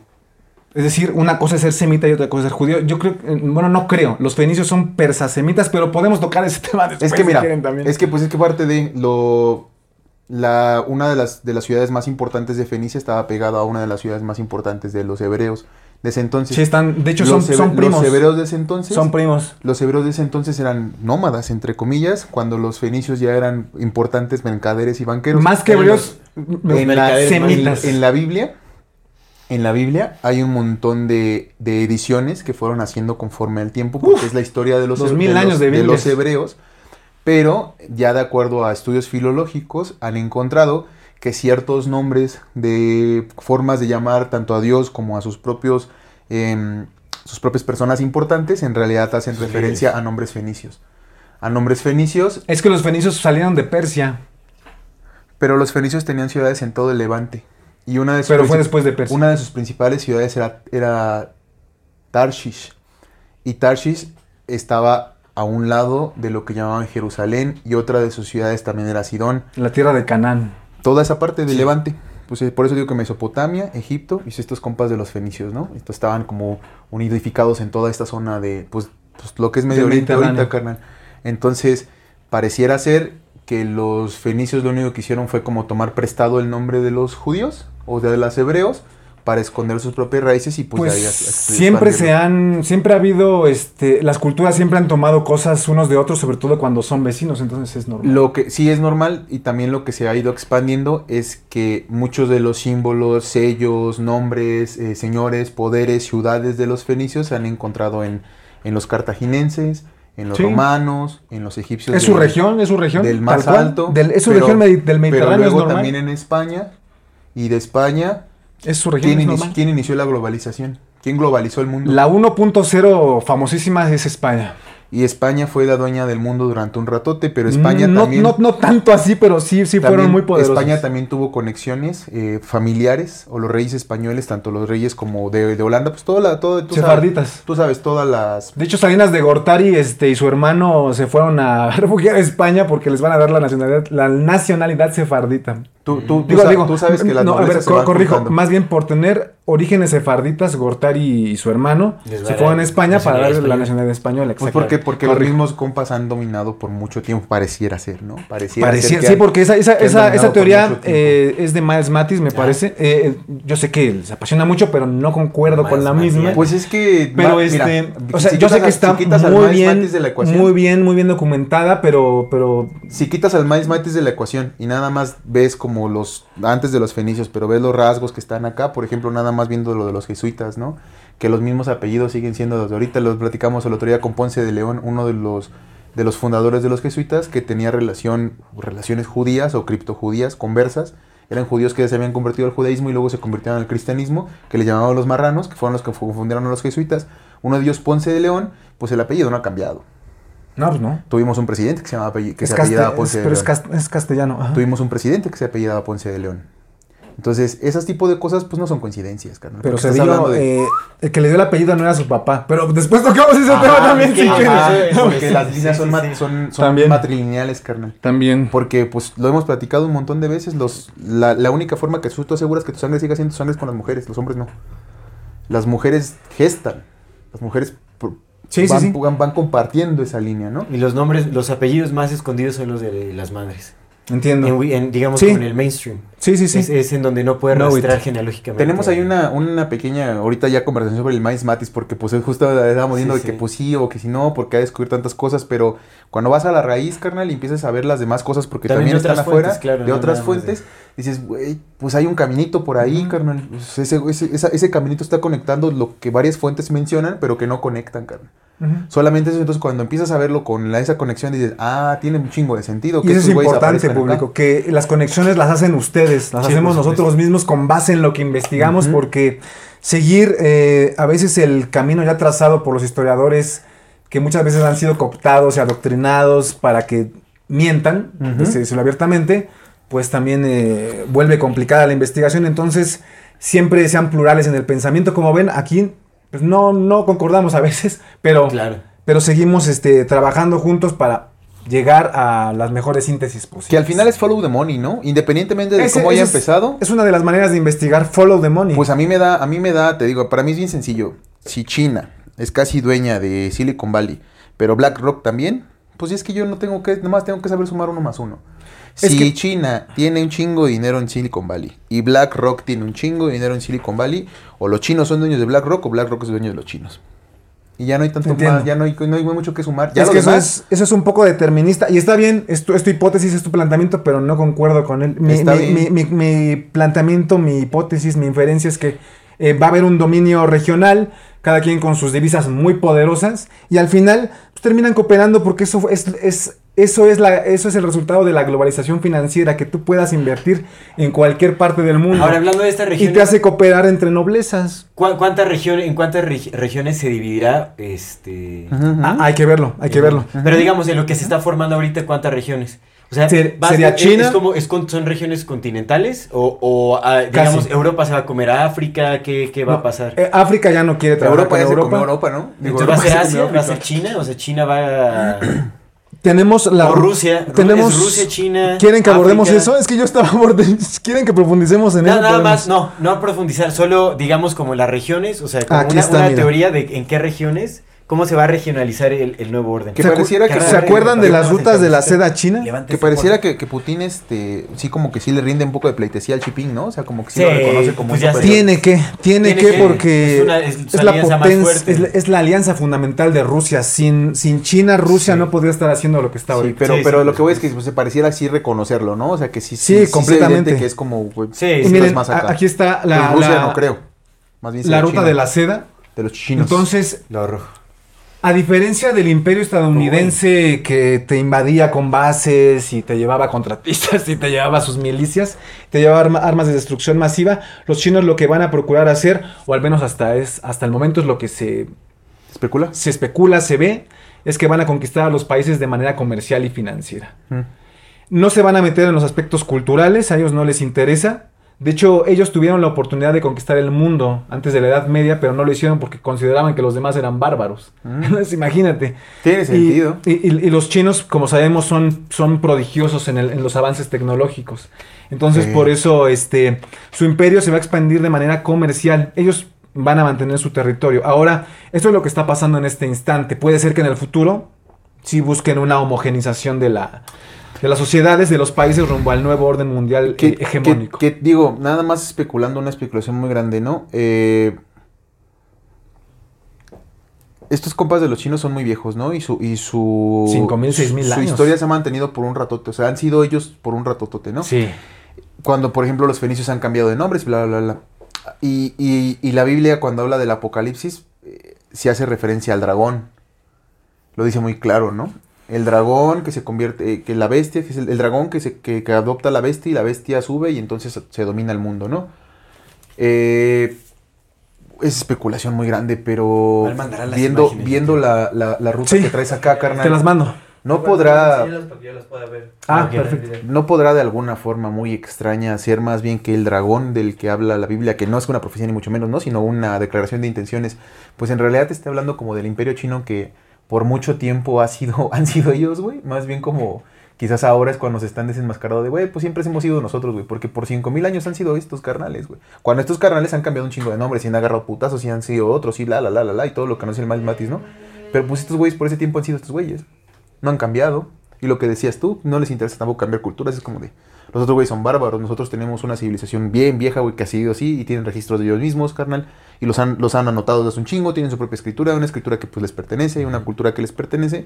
Y pues nada más viendo la ruta de la seda, pues sí pasa por acá, ¿no? Ah, Sí. La situación desde la, No en, la, en la antigüedad, la ruta de la seda solamente llegaba hasta aquí, que es más o menos Turkmenistán, Tayikistán, Kirguistán. A partir de aquí, los chinos ya dejaban de comerciar y se convertían en la ruta persa.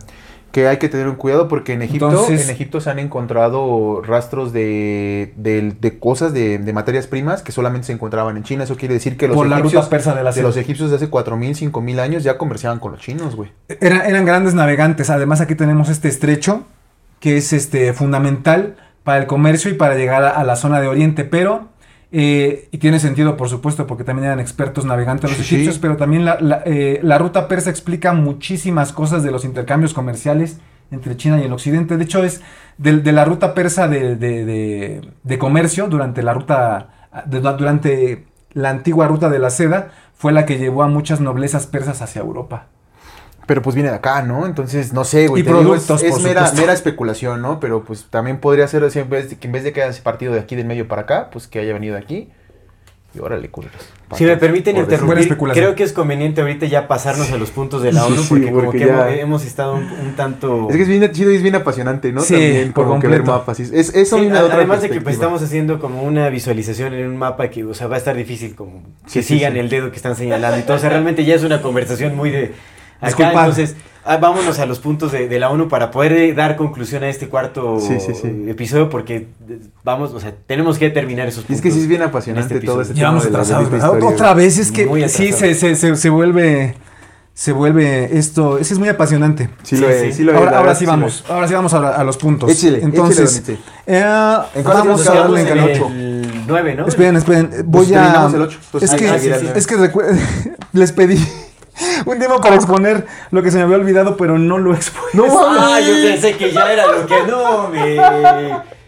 No, pero miren, pero miren, le- les voy a, les voy a mostrar algo. Hay puntos incluso que, que son redundantes y que van hacia lo mismo. Por ejemplo, el punto 11 de ciudades y comunidades sostenibles, el punto 12 de producción y consumo responsable, el 13 de acción por el clima, el 14 vida submarina y el 15 vida de ecosistemas terrestres lo podemos englobar en un solo punto, que es la acción por el ambiente y la protección de los, is- de los Me ecosistemas y la parece biosfera. perfecto, hagámoslo. Dicen, dicen, ¿no? Que en realidad es, es la desindustrialización de las naciones y la bursatilización de los recursos De lo naturales. que nos decías al principio, ¿no? Exactamente, el, el eje anglosajón sionista románico germánico quiere desindustrializar a las otras naciones descarbonizándolas, no descarbonizándose ellos, descarbonizando a, a las, a, las- a los países en vías de desarrollo, precisamente para que se queden ahí, subyugados ante Sí. la decadencia de Estados Unidos. Ellos lo hacen porque como Estados Unidos está en decadencia, incluyendo su dólar, es- incluyendo sus instituciones. Que la este, descarbonización se basa simplemente en la implementación de, de elevados impuestos para quienes produzcan ciertos ejemplo- niveles de, por ejemplo- de gases de invernadero, digamos. ¿no? Por ejemplo, porque ya, ya vimos que las eh, energías, las tecnologías para la energía renovable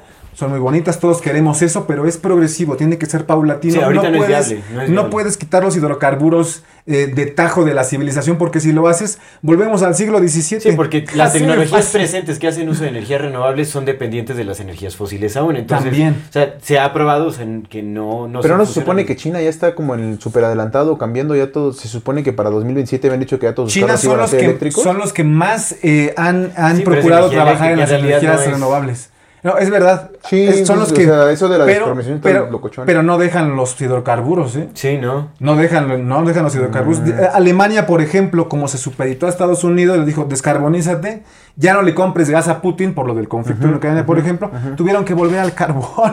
o sea, están contaminando más de lo que, de lo que contaminaban antes, del- antes de que quisieran descarbonizar. Vamos. Además de que el dióxido de carbono es la base de la vida de las plantas. Sí. Ellas transforman, ellas consumen dióxido de carbono para transformar en oxígeno. Vámonos, tendidos como bandidos. Fin de la pobreza.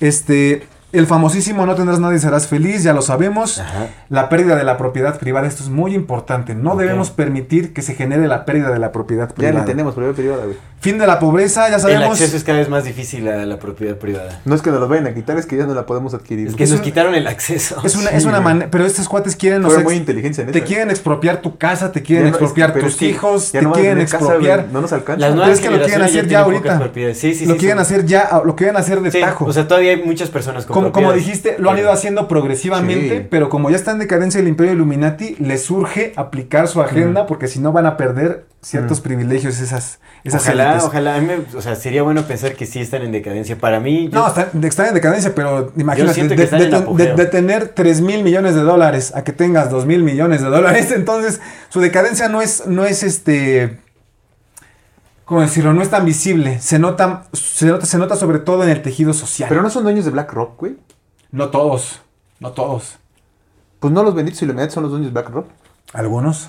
Por eso, pero, o sea, si algunos. digamos, los líderes de la organización. No son dueños de BlackRock. Es que la situación es que cuando tu imperio está en decadencia, tu región va a dejar de ser preponderante en el mundo. Ellos, lo, lo que sucede es que los Illuminati antes, después de la Segunda Guerra, Mundial y con la globalización financiera, se expandieron a todo el mundo y su influencia llegó a todos lados.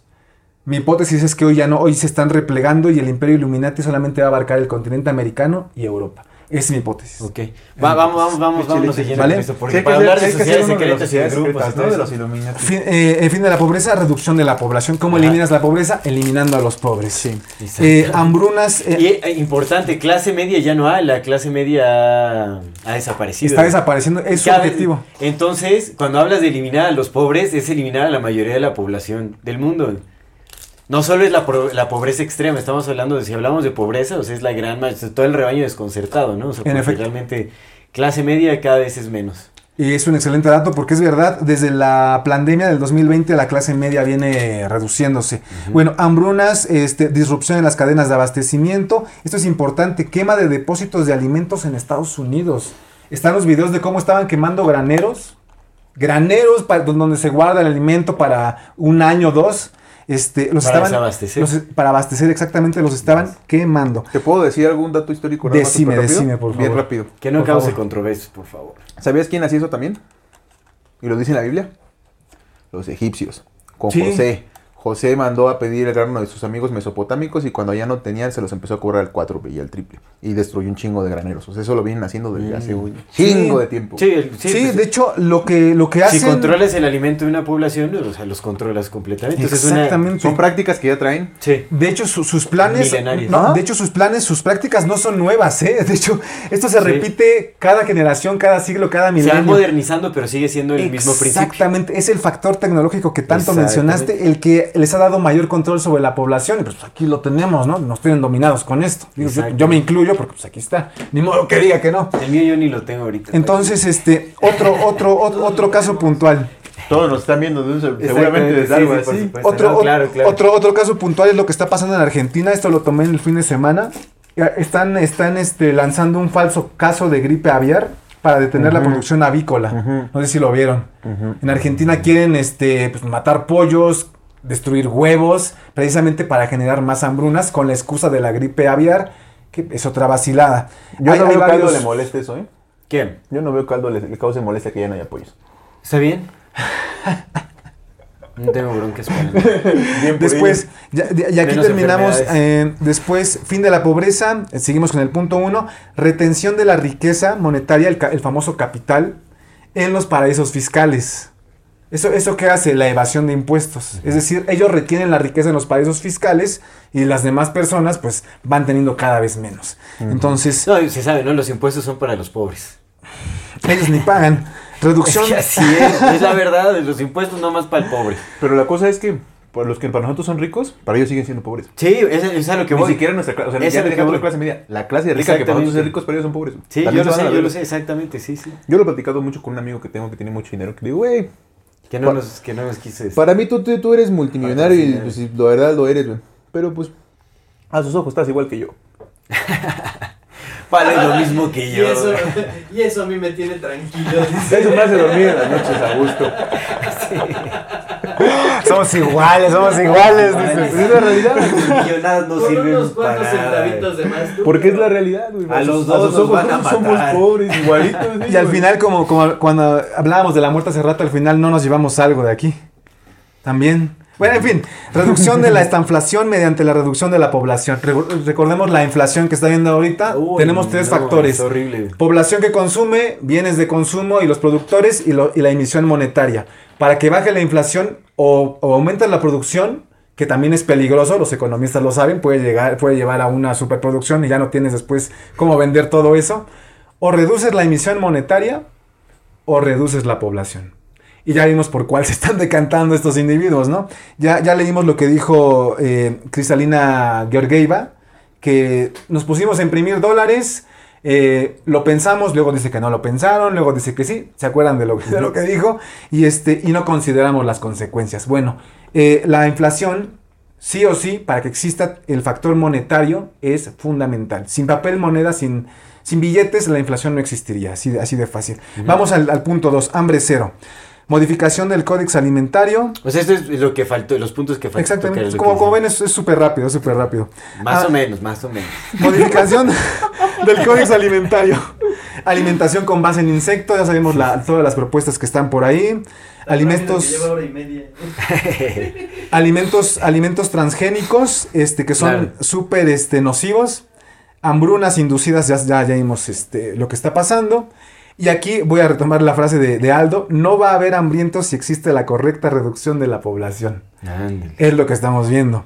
De nuevo, neomaltusianismo, Tomás Malthus, eh, Sociedad Fabiana, situación de los agricultores y ganaderos en Países Bajos. Esto es fundamental. Cuando puedan, busquen, googleen eh, la situación de los agricultores y ganaderos en Países Bajos. Les quieren quitar sus tierras Claro. y, y- y ya- y quieren eliminar a las, al, al- al ganado con la excusa de que, la, de que las heces fecales del ganado son las que están produciendo el cambio climático. Cuando, cuando tenemos megacorporaciones de los mega ricos oligarcas que contaminan todos los días, tiran depósitos químicos, Sí, en sí, este, sí. de residuos químicos, eh, corrijo, en el mar, en la tierra, en todos lados, y no se quieren hacer Claro. responsables de eso. Mira, o sea, nada más así un, un pequeño paréntesis. Definitivamente la industria del ganado es devastadora, más en, en la cuestión de recursos, de deforestación y pérdida de biodiversidad. Es verdad. Yo ahí, ahí le iría más. Porque en realidad también hay muchísimo desperdicio en esa industria, muchísimo. Es eh, son alimentos muy caros, de poca accesi- accesibilidad y también de eh, en, en contenido nutricional son alimentos difíciles de asimilar que en realidad no es lo más viable. En producción, Discrepo un poco uso, de, pero- uso de recursos, uso de recursos. Hay documentación científica en donde se habla de, de todos los, los daños que ocasiona una alimentación eh, con base en este tipo de alimentos. de Sí, origen lo animal. Te, te streames, Enfermedades eh, crónico-degenerativas al, al 100. ¿no? En las poblaciones daño. de mayor consumo de lácteos y de alimentos de origen animal es en donde predominan las enfermedades crónico-degenerativas. Hace un Entonces, montón de daño, así un pedazo de carne en un carbón. No it, cuando no lo cortas y luego lo así En especial cuando es el carbón, porque hay muchas Sí, sustancias cancerígenas.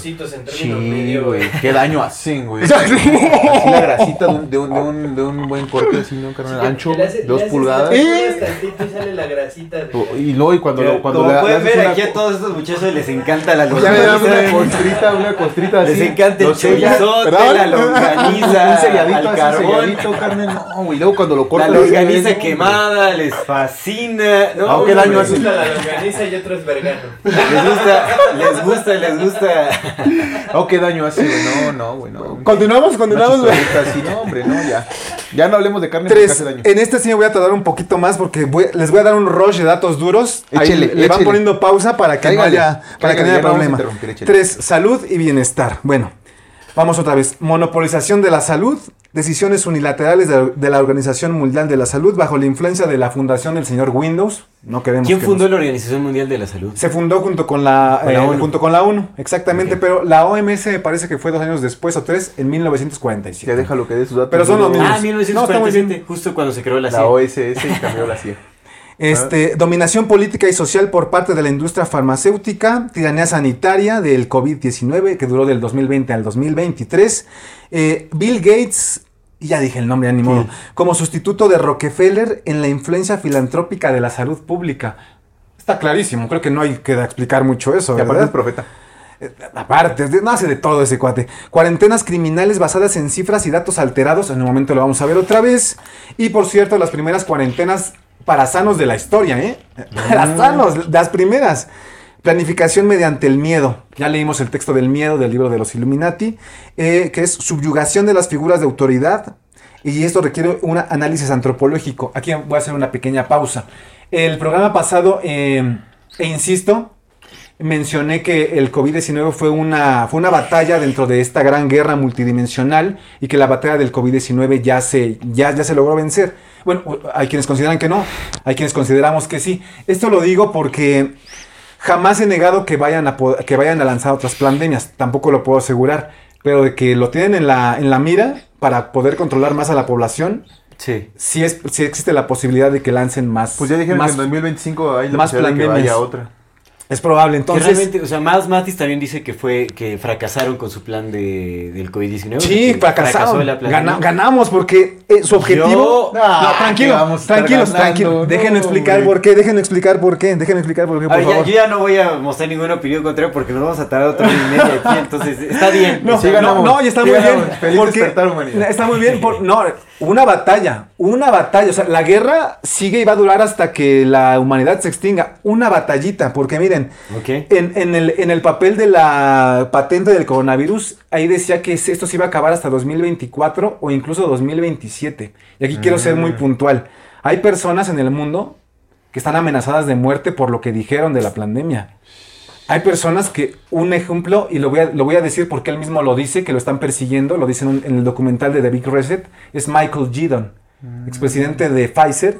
Eh, él, él hablaba de, del límite de acontecimientos en el que la humanidad iba a ser completamente subyugada eh, para que se nos incorporaran las CBDCs con base en el sistema del, del pase sanitario, ¿se acuerdan? Sí. El QR. Entonces, imagínate, extiendes la pandemia hasta 2027, in- injertas, in- insertas el, el pase sanitario, que es un oxímoron, desean un pase para la libertad. Si, si requieres un pase para la libertad, la libertad no existe. Es, un, es otra es charlatanería eso del pase sanitario. Entonces, si extiendes el código QR hasta 2027, más fácil vas introduciendo las aplicaciones como el WeChat que quiere hacer Elon Musk, más fácil vas introduciendo las CBDCs. Se logró parar esto por el momento. Oye. porque, el, porque el proyecto de las CBDCs sigue, ¿eh? Oye, pero Ellos si- quieren vámonos. parasitar a la humanidad. Vámonos al punto pero, No, pero si, no, no, ya si no. inocularon a todo el mundo. A mí no. Ay, sí, güey, pero a todo el mundo lo A la, inocularon. a una gran mayoría. A la gran mayoría del mundo lo inocularon. Eso es verdad. Eso, eso es una batalla ganada, güey. Sí. Ni modo. Hay víctimas siempre en las guerras, hombre. Pero si es la mayoría ¿Sabes, del que ya mundo, no vamos a decir nada, ¿sabes, cierto, sí ¿sabes por qué? Porque personas como yo nos la pasamos diciéndoles, no se inoculen eso, salgan de sus casas y vivan sus vidas.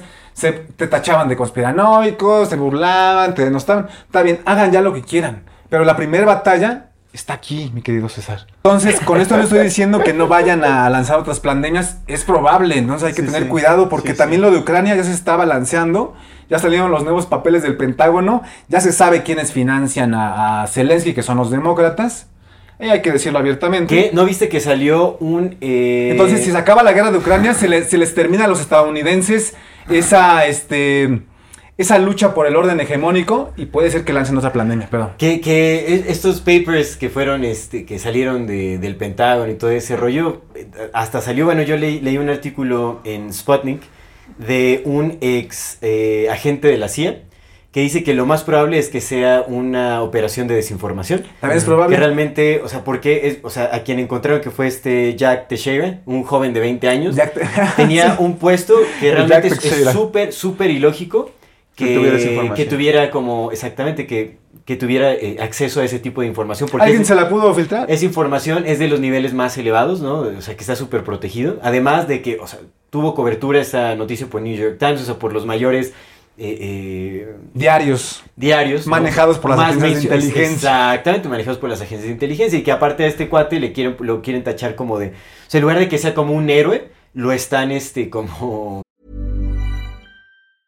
Quality sleep is essential for boosting energy, recovery, and well being. So, take your sleep to the next level with Sleep Number. With a Sleep Number smart bed, you can individualize your comfort level and enjoy a better sleep night after night. JD Power ranks Sleep Number number one in customer satisfaction with mattresses purchased in store. And now the Queen Sleep Number C4 smart bed is only $1,599, a saving of $300, only for a limited time. For JD Power 2023 award information, visit jdpower.com/awards. Only at Sleep Number stores or sleepnumber.com. Hey, I'm Ryan Reynolds. Recently, I asked Mint Mobile's legal team if big wireless companies are allowed to raise prices due to inflation. They said yes. And then when I asked if raising prices technically violates those onerous two year contracts, they said, What the f are you talking about, you insane Hollywood ass? F- So to recap, we're cutting the price of Mint Unlimited from $30 a month to just $15 a month. Give it a try at mintmobile.com slash switch. $45 upfront for three months plus taxes and fees. Promo for new customers for limited time. Unlimited more than 40 gigabytes per month. Slows. Full terms at mintmobile.com. eh, tachando de, de antisemita, de racista y todo eso. Siempre el Lo están utilizando como, esa, como un scapegoat, así como encontrar un villano Chivo expiatorio otra y que realmente lo que están intentando, lo que dice este ex agente de la CIA, que muy probablemente el motivo por el cual hayan eh, sacado estos eh, papers del Pentágono es o pa- para, eh, para ya quitar, para justificar, o sea, para quitar a Joe Biden de la administración, como para eh, ridiculizar, o lo más probable para implementar nuevas medidas de censura en Internet. Mm. Porque aparte, esto, eh, estos papers, se, ¿cuál es la palabra? Leak. Se filtraron, Filtraron. se filtraron en Discord, que es Oh. una, una red social súper usada. o De sea, los Estaba, Chavo. estaba- estaba en Twitter también. entonces, De lo más probable es que no sé utilicen esa esto madre. como una excusa para meter más medidas de control en todo este tipo de, de- de redes sociales. Como siempre lo hacen. por cierto. Exactamente, entonces ¿Qué no es lo que hicieron? es una, es una mamada. Bueno, a mi parecer es una mamada esto que están, o sea, esto de que... los- ¿No es todo lo que se filtró en Minecraft? También, No, no sí, lo en sé. No Minecraft. sé si se haya filtrado en Pues, Minecraft. Es que es Discord, porque Discord es una red social en donde se comparte juegos y todo Sí, ese sí, tipo sí. de cosas. Y fue en Minecraft. Donde... Un, cha- un chat.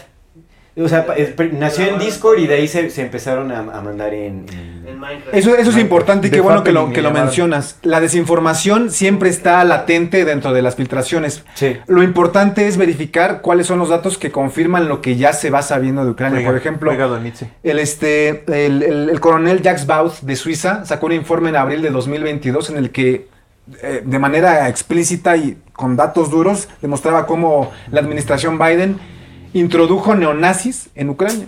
Sí, pues no, Sí. es, que- no es que les conté esa, la de los, esta ciudad. que- Sí. Oiga, don Itze, ¿Seguimos? Para- ¿Seguimos? sí, Ahora, no nos puedes filtrar más datos de esos porque, porque si no, no vamos a avanzar. Para terminar Sí, esto sí. rapidísimo, Miles Mathis dice que lo que han hecho con estos papers que se filtraron del Pentágono es simplemente para darle validez a la falsa guerra de Ucrania con Mm. Rusia. Sí, también. Que él dice que es una simulación por completo. En fin. Es una simulación. Eh, si hay muertos, o sea, los Sí, muertos son es que reales. es un juego de guerra pero, pero es los una muertos charada. son reales. Sí. no, todas las guerras son simulaciones, pero definitivamente hay muchas muertes inocentes porque no les importamos para Dependiendo. nada. También a veces podemos cometer un error de analizar de manera anacrónica los eventos, como vemos hoy una fuente de poder muy clara, creemos que esa fuente de poder la tuvo durante todo el tiempo y olvidamos que es un proceso de pugna de poder, asesinatos, este, compra, corrupción, eh, compra de conciencias me refiero, ¿no? Sí. Perdón por las palabras fuertes Sí, que estoy hay, procesos, hay, hay- Sí, entonces, este- poder. Sí, puede, puede ser, puede ser. También, también una aclaración, eh, el programa pasado estuvo un poquito fuerte, este va a estar un poquito más. No, ya dijimos. Se va ah, a poner- sí, pensé que iba a decir que iba a estar más tranquilo porque Se dije, va a poner- ¿cuál? Sí, Pero, pero no en unos instantes, en unos minutos. Seguimos súper rápido. Eh, eh, aquí está lo de pre- pretender extender la pandemia hasta Hoy sí los trae 2027 bien duros. para implementar el pase sanitario a través y a través de este incorporar las divisas digitales. Entonces, las divisas digitales ahí siguen latentes, ¿eh? pero de que logramos evitar que nos metieran La sanitario. desdolarización, a mi parecer, es simplemente para hacer una, una, tra- una transición a las criptos. Obviamente reguladas por China. Sí, la ca- sí, o sea, lo dije, pero, pero cada región va a tener su propia criptomoneda. Sí, pero una- Porque el dólar ya no es la Pero moneda mira, es que eso es súper interesante porque una vez digitalizado el dinero, la conexión entre todas las regiones es- se unifica sin ningún problema. Eso- puede, eso podría puede haber ser. una sola agencia de inteligencia regulando todo con una inteligencia Eso artificial. podría ser en el futuro. Por, eso, es que se está digitalizando todo. Por eso les menciono, vamos a ver qué pasa. Aquí planteamos teorías, hipótesis y vamos a ver cómo Aunque se desarrolla esto. Seguimos, seguimos. Hagan sus apuestas. Sí, también. Hagan sus Eh, apuestas. Aquí, aquí- hay que crear una plataforma de apuestas para financiar Pues sí, El momio sea- anda en 14. Posiblemente sea ahora el nuevo, el nuevo orden el que nos manden de allá de Oriente. Sí, sí. Eh, De China. Es lo que les gusta el modelo chino, pero no, pero no, no van a permitir que el dólar caiga, porque si el dólar, si el dólar eh, se decae, que entra en decadencia total, nos pasaría lo que le pasó a Rusia en la década de los 90. Mm, O sea, el dólar está, el dólar está en decadencia. Ni, ni a China ni a, ni a Rusia les conviene que el, que el dólar caiga. Lo van a rescatar. Sí, ¿viste Va- que van a tener que rescatar a Estados ¿Que Unidos. Xi Jinping fue ratificado No. 5 años? Tercer mandato. Sí, güey, otros 5 años. Es el Xi nuevo, es el nuevo mago. Sí, yo, sé- es- yo sí. siento que Estados Unidos Pero se, les Mao está- chingón. se les está saliendo de control. Ah, no sé. Oye, Están haciendo todo su desmadre. oigan. Están, están en caos. Salud y bienestar. Este caso es muy importante. Ursula von der Leyen, que es la canciller alemana, compró dosis para vacunar a cada europeo. Para 10 inocular, por favor, Nietzsche, queremos permanecer aquí presentes en. Para picar a cada europeo 10 veces. Ay, Ah, no, diez no censuras, no veces. censuras ahora los, las palabras. Por favor. Las Por favor. porcinas, las porcinas.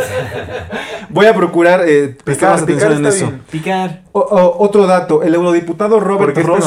Picar está bien. de los, de los Países Bajos. Abejizar. Avejizar, vamos a dejarlo. Aguijonear, avejizar. Eh, bueno, aguijonear, Robert, aguijonear Robert Ross, este, eurodiputado de los Países Bajos, cuestionó a Janine Small el año pasado sobre si habían hecho, su, em- sobre si su empresa Pfizer había hecho las pruebas necesarias con sus aguijones. Y Janine Small le dijo que no. Es que jamás, que jamás hicieron las pruebas necesarias. Ah, eso es súper rápido, tú tranquilo, tú tranquilo. A Experimentación. punto de decirle que, güey, ¿cómo traes un libro para analizar así en un programa Este, de no?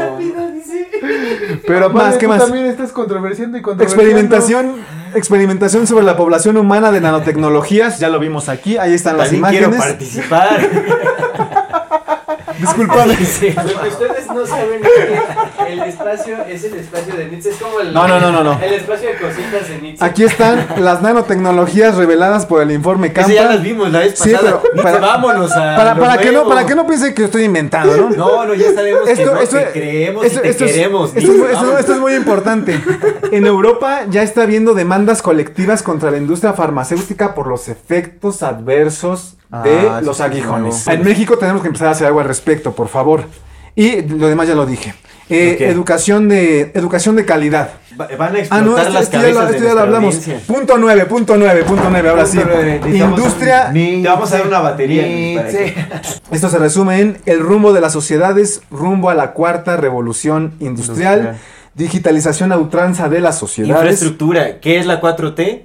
infraestructura pura y dura. Pero eh, está bien porque un país no puede existir sin infraestructura también. Pero bueno, pero bueno, también, o sea, hay que ver eh, ¿Quién toda la financia, simbología, no? los números, lo- los términos con los que se, se nombran las etapas o las Sí, por supuesto. de, de desarrollo de una 4T, sociedad. cuarta revolución industrial, cómo convergen de manera casi perfecta, ¿no?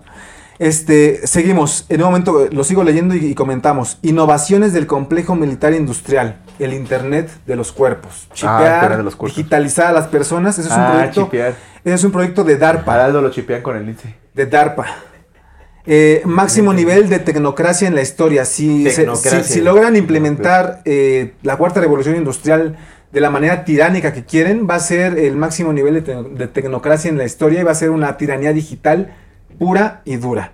Después, eh, Elon Musk como líder de, de- bueno, como líder en imagen, o sea, en, en- simulación, porque pues sabemos que es nada más ahí un, títere que muestra la cara, ¿no? Pero realmente Es Elon, Musk se está viendo como una especie de héroe eh, en, la sociedad global, o sea, se ve con muchísima admiración y, en- y es justamente quien está eh, creando como esta atracción a la tecnología en las masas. Es quien está haciendo que se popularice toda esta idea de la inteligencia artificial, como de, de- de implementación de chips y todo este tipo de cosas. Y, y dices que ya cambió Entonces, Twitter, ¿no?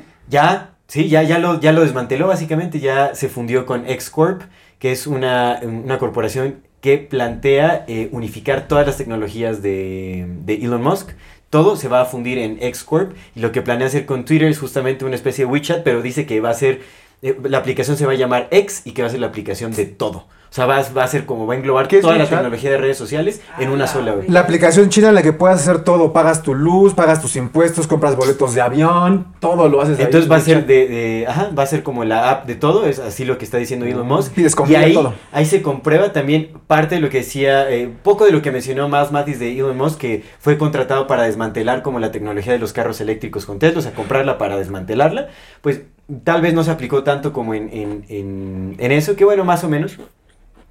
Pero eso sí lo llegó a hacer en Twitter. O sea, Twitter lo compró. ¿Recuerdas que lo mencionamos en el programa? Que lo más probable es que eh, eh, Elon Musk haya llegado a comprar Twitter Para eso, sí, lo, que, lo que lo decíamos, ¿no? Y Porque era el último pequeño bastión de... de- Donde de- había como cierta todavía libertad cierta libertad de expresión, Porque sí la hay. Exacto. Poquita, pero sí la hay. Poquita, porque después, y, y- y- y- o sea, aparte la compró. eh, A eso llegó, a Bajo eso la llegó. idea de que supuestamente iba a liberar la expresión en esta plataforma y más bien Todo lo que hizo fue desmantelarla. La- la- ya, o sea, ahorita oficialmente ya no es, eh, Twitter ya no es una empresa. O sea, ya de- Oh. se desapareció Twitter. Dice que en unos tres, eh, de 3 a, eh, de 3 a 5 años es cuando ya va a cambiar como toda la modalidad de Twitter. O sea, en realidad sigue funcionando como Twitter, pero ya no es. Legalmente ya no existe Twitter. Sea, ya no. Ya se fundió en X. Solo como marca, como Facebook con Meta. Exactamente. Y ahora, algo así. ¿Y ahora dónde se van a ir todos los swingers? ¿Todos los qué? Todos los swingers, ¿a dónde se van a ir? Tampoco hay swingers en Twitter. Ay, jefe, Todos lados, del hogar de los swingers, es su, es su No, plataforma. bueno, yo no, no estaba enterado. es su aplicación, pero bueno. pobrecillos. No importa, pues ya que hagan sus clubes privados, en fin. Eso es lo que está pasando, o sea, realmente Elon Musk es clarísima la agenda que trae Sí, este compa, completamente, es, güey. eh, implementar y popularizar la idea de la tecnocracia en la sociedad, por lo menos en Occidente. Porque aparte es Porque una- bueno, en Oriente China llegó con, con un sistema totalitario a imponer así sin importar. En 2012. Porque, porque aparte también es bien curioso, güey, porque ahí se ve perfectamente cómo es la, cómo funciona la posición controlada. Creo que es un Ajá. claro ejemplo de, de analizarlo, güey, porque por un lado te dicen, no, yo estoy en contra de la inteligencia artificial, pero hay que unirnos con ella.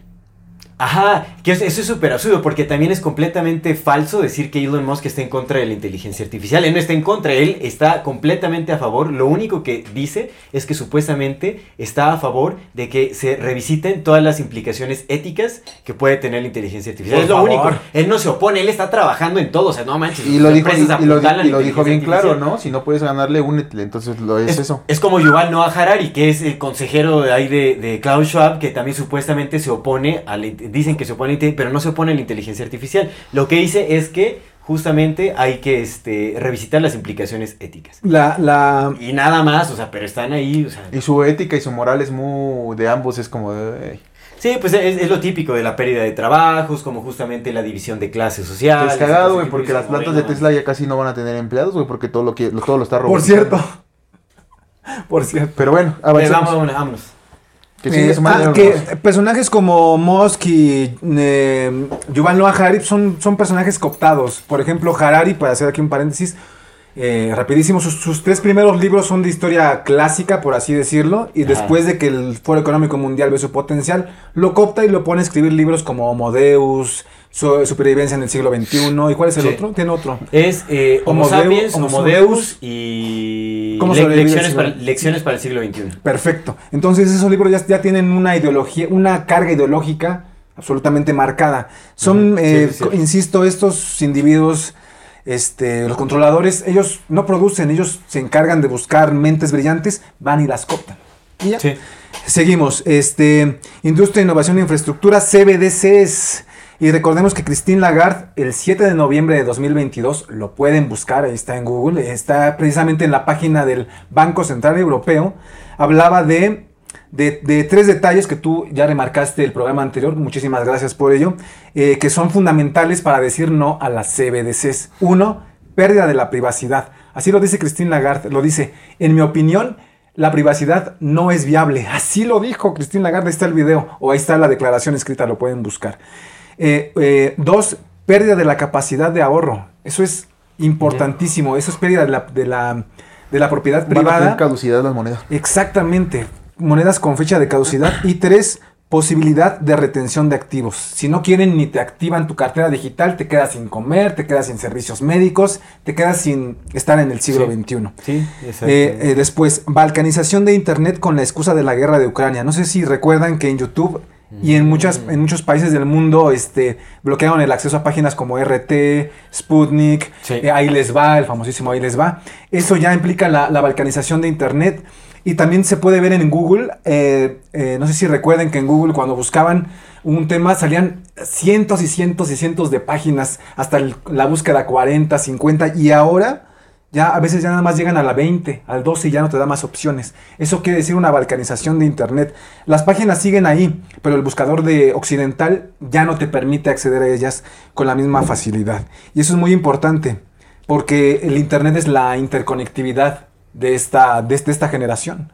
Es como nos comunicamos muchísimas veces. Sí, sí, por supuesto. Y si le quitas eso a la civilización, nos vas, nos vas llevando poco a poco hacia atrás y ellos siguen avanzando porque ellos siguen conservando esas telecomunicaciones Sí, esa- por y esa interconectividad. Esas élites siguen conservando esa interconectividad. Después, eh, la carrera por la cuarta revolución industrial, que es la carrera de las civilizaciones por lograr la implementación de las nuevas tecnologías con implicaciones sobre el control de las sociedades, que es lo que mencionaba. Están compitiendo a ver quién logra primero imponer ese, ese orden tecnocrático puro y duro. Sí, o sea, la, la cuarta revolución industrial es la implementación de la tecnocracia. Por la, la carrera a la tecnocracia. Puro y duro, Así. tal cual lo dijo Aldo. Por eso no es, no es nada raro, ¿no? Que el Elon Musk sea uno de los principales caras cuando su abuelo era, era el de Sí, los que llegaron con la Era tecnocracia. líder, líder del partido tecnócrata. En los 30, creo que eran los 30. ¿no? Sí, sí, excelente comentario. Ujú. Eh, Todo, compresión- todo está conectado, loco. Sí. Todo. Globalización digital. O en los 50, ¿cuál? Ya no me acuerdo, en los 50, creo que más bien en los 50, pero en fin. Pues pon tú que ese vato nació que en los Sí. 70s, sus padres como en los 50s, pues sí, Sí, el, como en pa- los el más o partido menos 40s, tecnócrata es de 30s, los güey. 50, creo que sí. Este, esto es muy importante y creo que les va a gustar bastante este tema. Globalización digital mental. la Ah, conciencia mira. unificada artificial. Hago Greenberg ahí está chambeando, claro. Puede, puede ser en, em, lo que estos, incluyendo Elon Musk, qué bueno que lo mencionaste, lo que pretenden es implantar una conciencia artificial, el Internet de los cuerpos, el Internet de los cuerpos para que haya una conciencia unificada pero artificial, implementar en las personas los pensamientos y sentimientos que, las, que los ingenieros, sociales, ingenieros sociales quieren que estén implantados Sí. en, en los... El control absoluto, de la Absoluto, pero que, sea más efectiva, ¿no? Porque ya empezaron hace un chingo, pero que ya sea más efectiva. Pero es un control absoluto, porque todavía ahorita hay cierta Margen de maniobra. libertad, Exactamente. Tú puedes, el- yo, yo ahorita elegir y aventar el celular y ya se va, ¿no? Pero este, no lo voy a hacer. ¿Puedes? O hacer un pancho, o sea, ahorita, ahorita él ¿puedes? puede, ahorita, o sea, ¿Puedes? Es que esa es la cosa, ¿puedes? Bueno. Ese, ese es, una- es un excelente cuestionamiento. Este, Porque podemos decir un montón de cosas. Yo, Sí. me yo puedo poco la compu. ¿Puedes? Pero mira, por lo menos lo puede decir. Tal vez ya cuando controlen tus pensamientos ni siquiera vas a poder Sí, decir, decirlo, ¿verdad? por ejemplo, incluir ni esa siquiera posibilidad, pensarlo, incluir esa posibilidad en tus acciones. güey. Claro. Eh, eso es ni muy Y ese, ese es el control absoluto. Que ya tus pensamientos no van a ser tuyos, sino van a ser. y ahí va un, un- un- un- chocodato. Este es el primer smartphone que tengo. Ha- Hace uno o dos años yo tenía un Tamagotchi. Entonces procuraba tener mayor margen de maniobra, pero pues me di cuenta de que requiero- de los Nokia con lamparita. Sí, para exactamente, exactamente Sí, era un Nokia. Con juegos de ¿no? Eh, bueno, continúa. eh, es decir, nos van a quitar, nos quieren quitar la capacidad de decisión. Eso es fundamental en el gran reseteo. Quitarle al ser humano la capacidad de decisión y el libre albedrío. Qué Eso es fundamental. Seguimos, seguimos.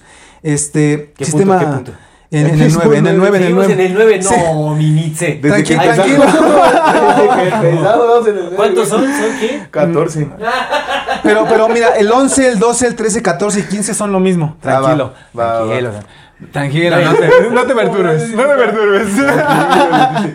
Un besito en su frente. Tranquilo. No, tampoco. No, no. Acaricia mis Sí, te te doy un besito en tu frente.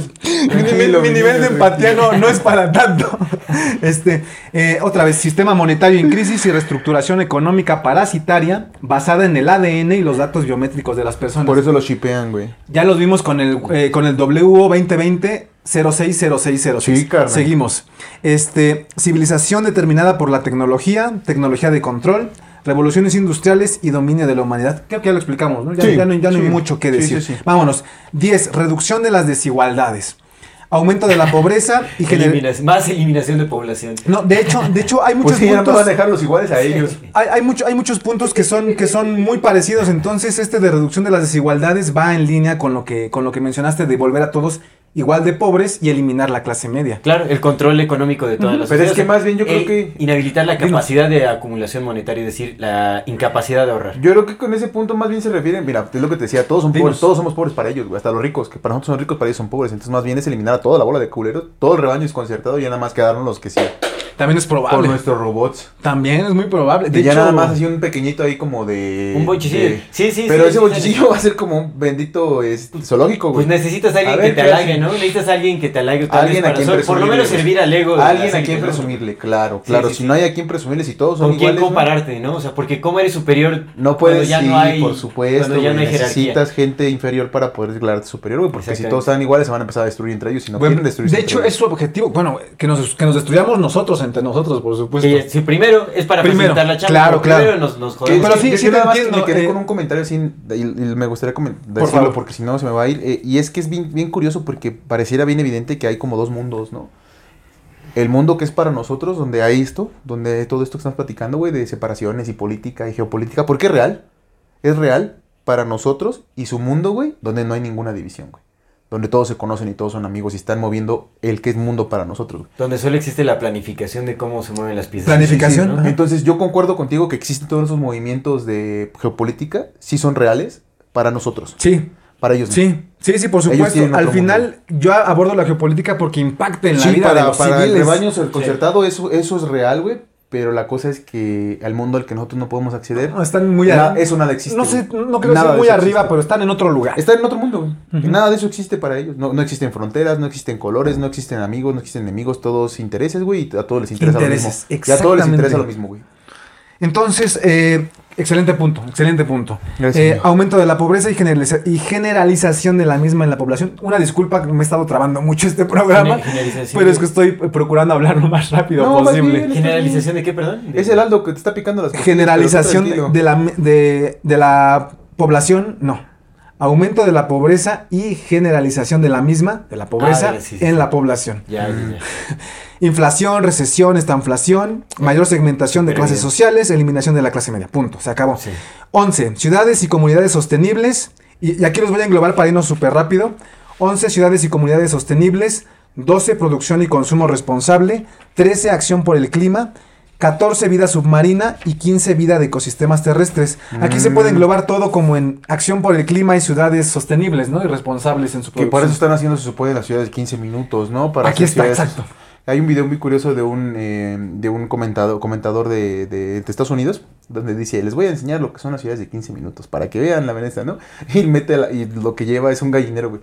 Les dice, aquí está la ciudad de 15 minutos, tenemos todo accesible porque aquí están los comederos, aquí están los baños, no tenemos que ir a ningún lado porque todos vivimos juntos. No, está bien cabrón, así como verlo en físico. güey. Son prisiones sociales. Son prisiones, son guetos. Campos de concentración. Son guetos, carnal, lo que, lo que han venido haciendo. Favelas nada- modernizadas, Nada más me gustaría hacer un comentario que, que está bien cabrón, güey, porque lo que bien decías, güey, la Segunda Guerra Mundial sí fue un reseteo, porque ahorita que mencionaste, ah, en el 47 fue la OSS, pues es que todos los datos que has mencionado, todos han sido del 45, 40, del 40 al 50. güey. Sí. Todo. De 40 a 50. Todo, todo, todo como funciona este mundo fue del 40 al 50. Y sí, Hubo un carnal, gran movimiento de inteligencia en lo, de los 40 a los 50 y eh, de los 60 a los 70. Sí, sí, sí.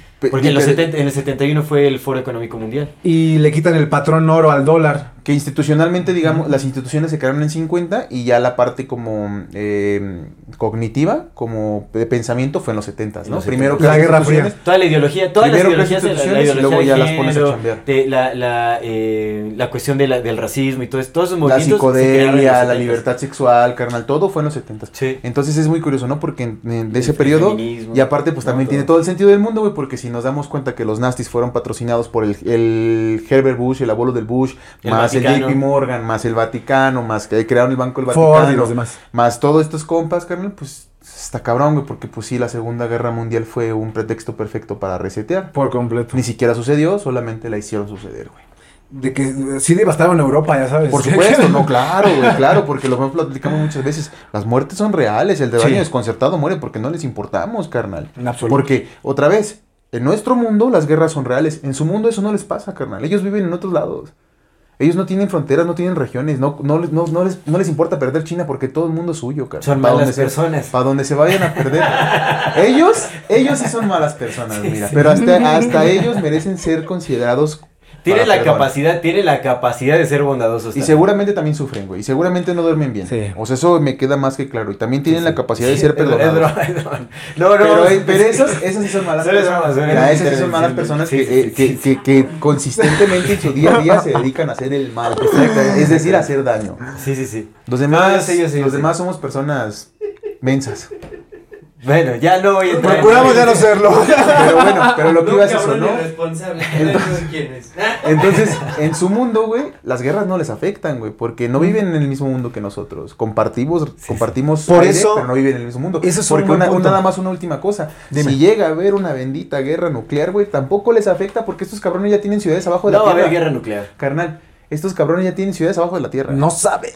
No, Ahí eh, están no, los eh, no, bunkers, eh. están las fotografías de los bunkers. Es verdad, sí hay bunkers. sí hay bunkers. Enormes, güey. Están, en el norte de, de Europa. Carnal, ahí abajo En- de las ciudades, güey, sus pinches, pinches puentes Sí. que conectan, el que inauguraron, que Bueno, conecta. mira, podría ¿El ser, ¿eh? dónde está? ¿No, es, ¿No está entre tres países el That's güey? Abajo de tres países, güey. That's true, O sea, sí podría haber una tercera guerra mundial simulada. De hecho, ya está. Para, o sea, si no funciona como todo el plan de las inoculaciones y como el, el- como acabar con vidas ya humanas destruirlas y por voluntad del, de los- del mismo rebaño desconcertado. Destruirlas y con- ya macizo. Sí, ya sería como, ¿saben qué? De una vez, pum, acá soltamos.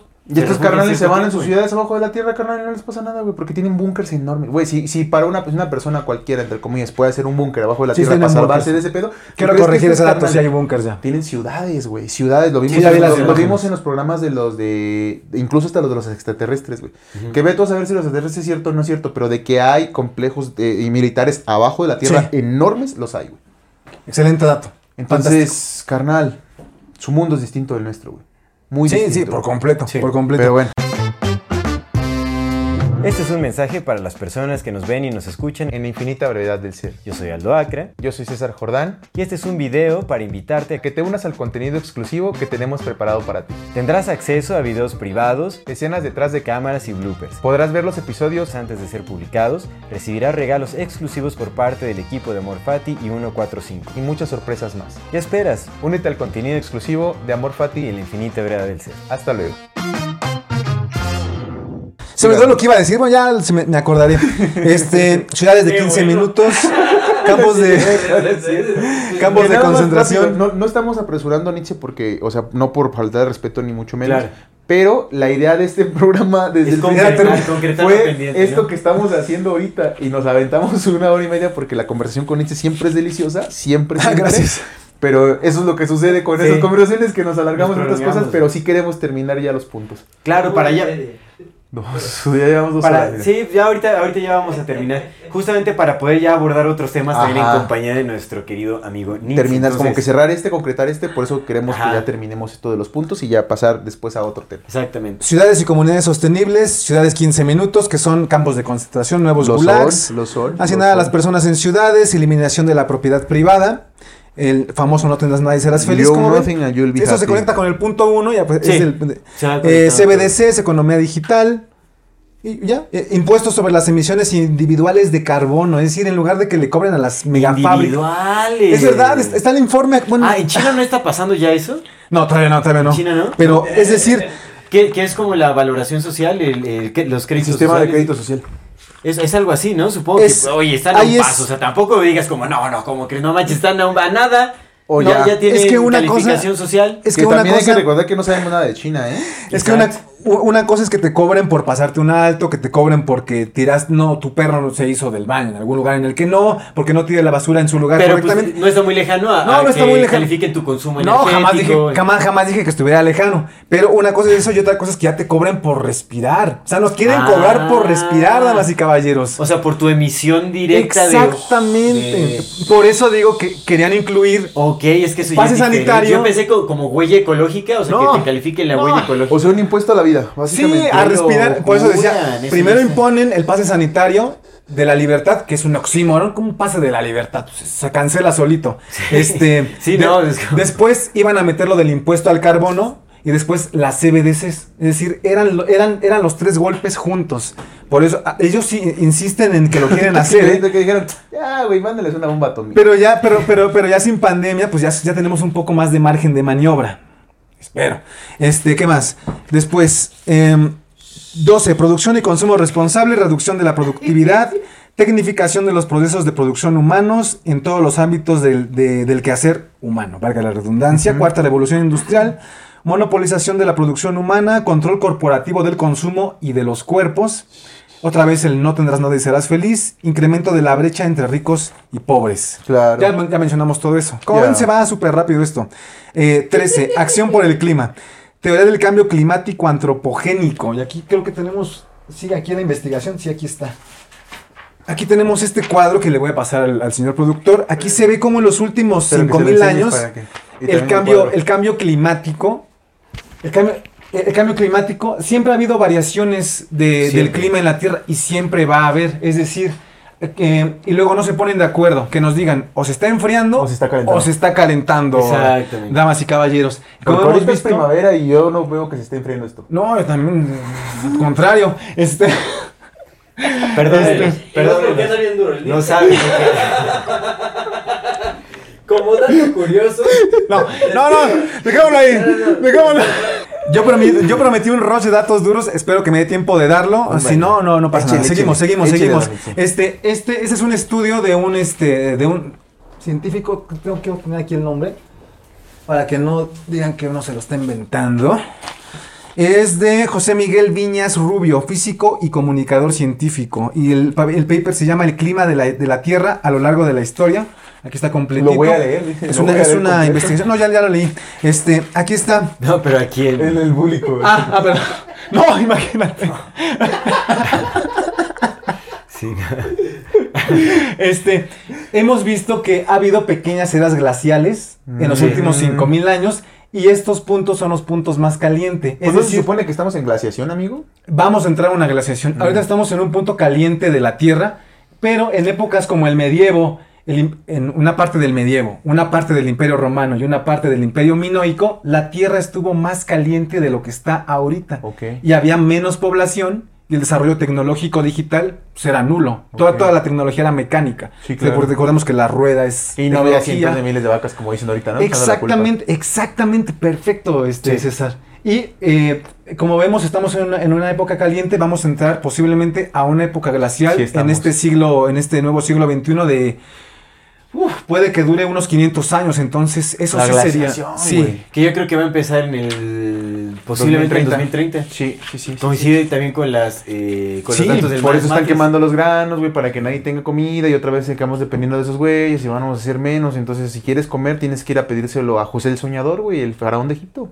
Sí. Porque lo han venido Ahí está la dependencia de la población de los oligarcas todavía. A sembrar gente, a sembrar. No vendan sus terrenos, cultívenlos, creen sus viviendas lo más sostenibles posible. Fundamental, no vendan sus terrenos. Eso es importantísimo. Fundamental, tengan terrenos y luego no los vendan. Sí, Para- bueno, para es está que la bendita hablando aquí ya los tiene también, ¿no? Porque pues sabemos que, o sea, eh, lamentablemente para la mayoría de la población es difícil ahorita acceder a terrenos. Que depende, a- ¿eh? porque por ejemplo, privada. yo creo que una de las buenas, una correcta estrategia sería juntarte un dinerillo, Sí. lo que puedas, y comprar terreno, pero no en la ciudad, porque en la ciudad, por supuesto, no vas a comprar ya. Pero todavía puedes salirte de la ciudad Pero donde hay sí, carnal, hay muchísimo más, güey, muchísimo más. Todavía aquí, en- aquí en esta zona, güey, puedes comprarte una hectárea por 30, 40 mil Es lo que muchas personas hicieron en la Sin pandemia. pedos, una hectárea, güey. Sin pedos. dónde. Pues yendo para, para toda la zona Pues de Villa Victoria, güey. Ajá, por Villa del Carbón, por San Ah, José ¿es Villa de? Allende, carnal. Todavía ¿Una puedes, carnal, todavía? todavía puedes comprar una hectárea de, por 30 mil pesos. Hay un, Gracias a el Real de algo. Acá pasando. De 14. Sinacatepec, ¿no? Ah, no, sí, sí, claro, Santa María del Monte. Pues todavía Santa María del Monte a lo mejor un poquito más caro, por Todavía 60 Y mil. mira, también podemos lanzar la propuesta, si hay personas que, que tienen terrenos que están vendiendo o que conocen dónde se venden terrenos, pues que saque la información, ¿no? Si hay alguien Por que se dedica a la venta de terrenos, Venezuela está chido. que sean a precio accesible. Los ¿no? terrenos de Chile. Desde... Los terrenos de Chile. Terrenos de Chile. Pero bueno, no, o sea, sí, si alguien conoce de terrenos accesibles. Sí, es que todavía, qué entonces esa, esa puede ser una gran solución, güey, porque evidentemente ahorita ya no podemos acceder a vivienda en las ciudades, güey, Sí. o sea, comprada, sí puedes, pero es un chingo de dinero. Está Pero carísimo. pues también, ¿para qué quieres vivir ya en la ciudad, güey? Está de la chingada. Ya, ya llega internet a todos lados, afortunadamente. Entonces ya nada más te compras algo a las afueras donde pueda llegar el internet para que chambees y ya, güey. Sí. Sobre todo y te puedes comprar 30 mil pesos, son como 1.500 dólares aproximadamente, 1.400 dólares estadounidenses, para que nos demos una idea de lo que todavía puede uno comprar en las afueras, quitándonos la idea de que huevo tenemos que vivir hacinados en ciudades. Sí, Entonces eso puede ser una gran opción y pues te permite te- sembrar. sí, sí, eso sí. Excelente, bueno, pues vamos. Muy vamos. buen consejo. Muy buen consejo. Eh, acción por el clima, teoría del cambio climático antropogénico. Vemos que es una. Bueno, tenemos que evaluarlo más, ¿no? Pero eh, lo están vendiendo como algo eh, imperativo, como algo determinista.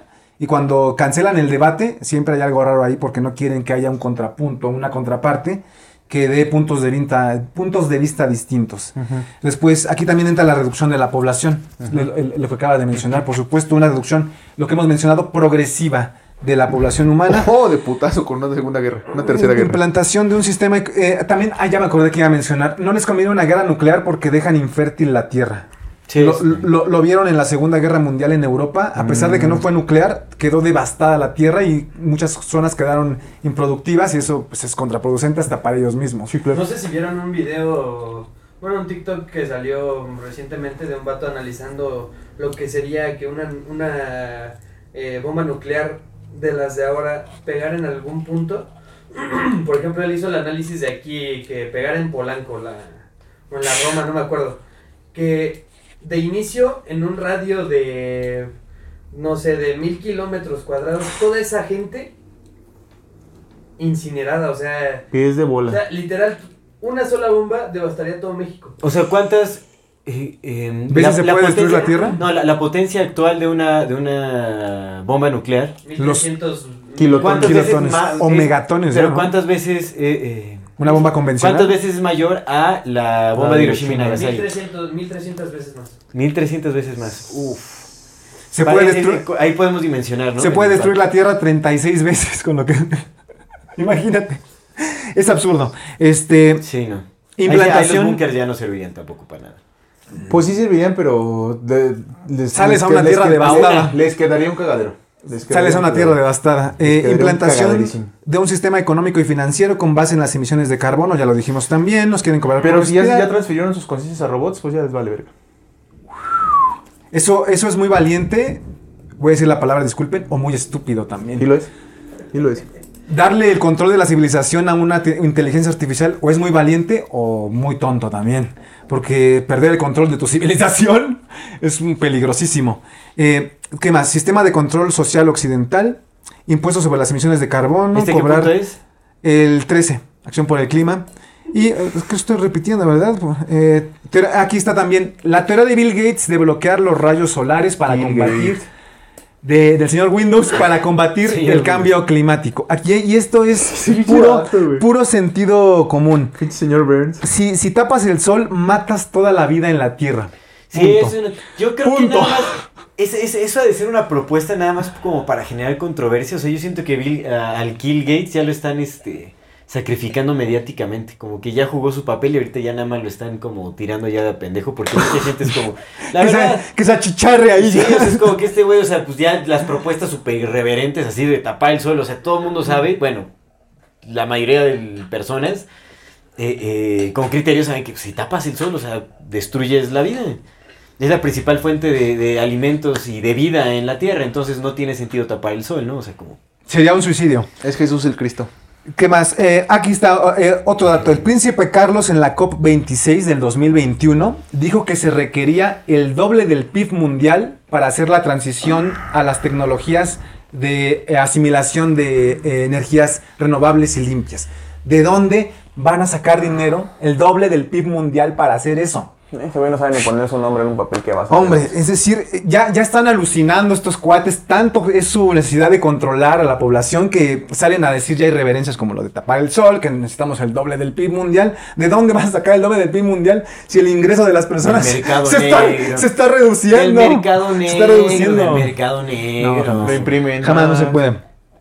No, porque no pueden imprimir sin, sin, sin justificarlo. Sí pueden, Si no- lo hacen un chingo de veces, no te, no te van a No, no, preguntar, bueno, o sea, "Oye, obvio, Nietzsche". para mantener No. la simulación, pues tendría No, que... es que sí, obviamente la impresión, la sobreimpresión es nociva, pero ellos este, pasan el papelito, mandan a imprimir y ya. Es a lo que me refiero. Sí, sí. Es a lo que me Pues refiero. No, pero no, o sea, no va a pasar, ¿no? No va a pasar eso de, del PIB, pues. Sí, no, ¿de dónde van a sacar el PIB mundial? Es que, es que el PIB mundial no es solamente que, que Pero no supone el- que ya tenemos una deuda del tamaño del PIB mundial. El, el Fobaproa, ¿te acuerdas, ¿se acuerdan del Fobaproa de Cedillo y de, de Cedillo? Se va a acabar de pagar en 2100. Pero, Imagínate, pero no más vamos a morir. Al mundo, a seguir el ¿No se Fobaproa. supone que el mundo le, le debe un PIB mundial ya al Fondo Sí. Monetario Internacional? Sí. Sí, ¿no? Sí, entonces es ridículo, imagínate, tienes deuda y, y aparte de que imprimes, tienes que justificar ese, ese, ese dinero como ingreso. Pero sí se podría. Para que se considere ya Producto Interno Bruto, porque si nada más lo imprimes, no es Pero Producto lo que iba es Interno que Bruto. sí se podría porque si ya le debemos, bueno, en, con el mundo, ya le debe el mundo un PIB al Fondo Monetario Internacional, eso quiere decir que sí se pudo hacer. ah, ah, pero fue progresivo. Lo que el príncipe Carlos planteó Ya, fue que, ya dice, o sea, ya, ya lo queremos ya, sus mírenme impuestos ya. ahorita. O sea, es una vacilada A estos mí cuates. denme ya. Luego, ¿qué más? Eh, ah, aquí está.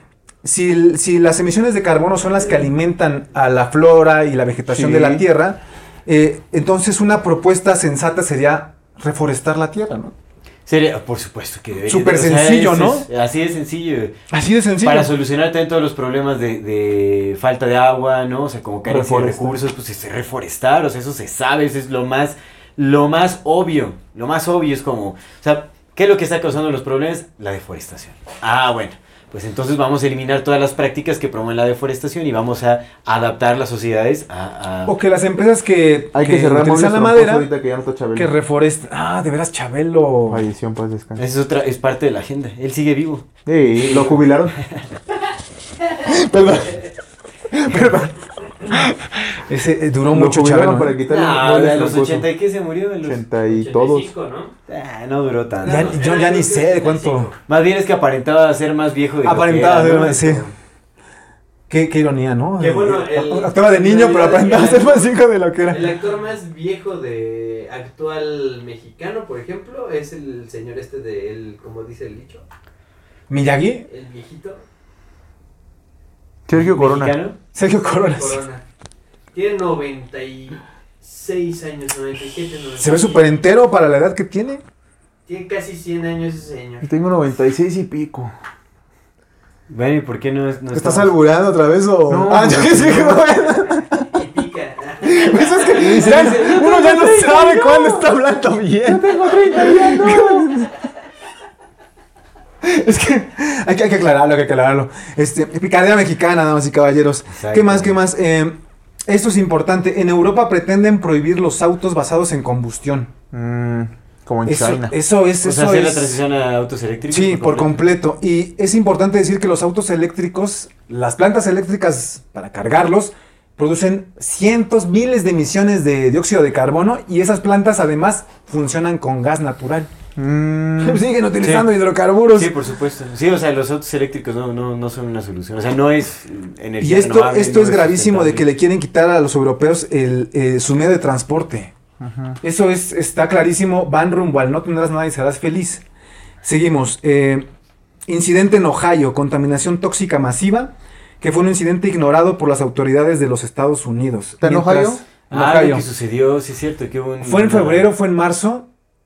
Fue en este año, me Febrero, parece. creo que fue en febrero. Fue en febrero, fue el, fue el inicios de 24, 27 de febrero me parece, no, primero de marzo, fue el 3 de marzo de este año, ya, ahí tengo el dato, Ok. 3 de marzo de 2022, pónganle Ohio, y mientras estaba la contaminación tóxica de químicos súper tóxicos para el contacto humano directo, Biden se fue a ver a Zelensky, a Ucrania, para refrendarle su apoyo en la, en la charada de... Y también lo que cubrió, digamos, eh, la mayoría de noticieros eh, mainstream fue esta cuestión de los objetos voladores no identificados.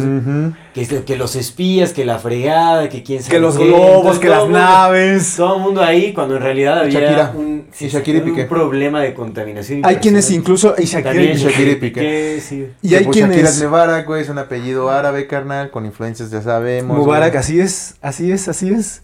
Este... Me- esto- Barack como Barack Obama. Barack Hussein Obama. además. Mubarak, Mubarak Hussein. Este, Oye, pero ¿está en Ohio o no está en Ohio? que, eh, no, no, no, no tan Ohio. Este, pero ya está, en, en- en el estado de Ohio, que está exactamente en la frontera con, con Canadá, ahí es donde está, se formó una nube tóxica que está matando la flora y la fauna. Sigue todavía la nube. Sí, Sí, sigue ahí la No se nube. año. No se va a ir, no se va a ir eh, así de la noche a la mañana. Esto podría ser incluso el Chernobyl de los Estados Es Unidos. lo que dicen que es mayor, eh, el impacto ambiental, de contaminación ambiental, es mayor a la catástrofe de Chernobyl. No, Y los medios Sí. Calladitos. sí, sí, y. Biden en Ucrania apoyando a Zelensky. Pero no has visto los videos ahorita de que dicen que Biden- ya es una máscara, güey. Y Biden ¿Quién, siendo Sí, ¿no has visto los de videos que se les ve así senil como que según? Pues, el, acá el cuello? Que se Ya le da igual si es Biden o no, pues es un títere ahí nomás que Es están utilizando. Oye. activistas asesinados que realmente buscan el cuidado de la naturaleza. Este punto es El señor este de las muy, mariposas. muy sensible. El señor de las mariposas, exactamente. En 2020 es el año en el que más desaparición y asesinato de activistas ha habido.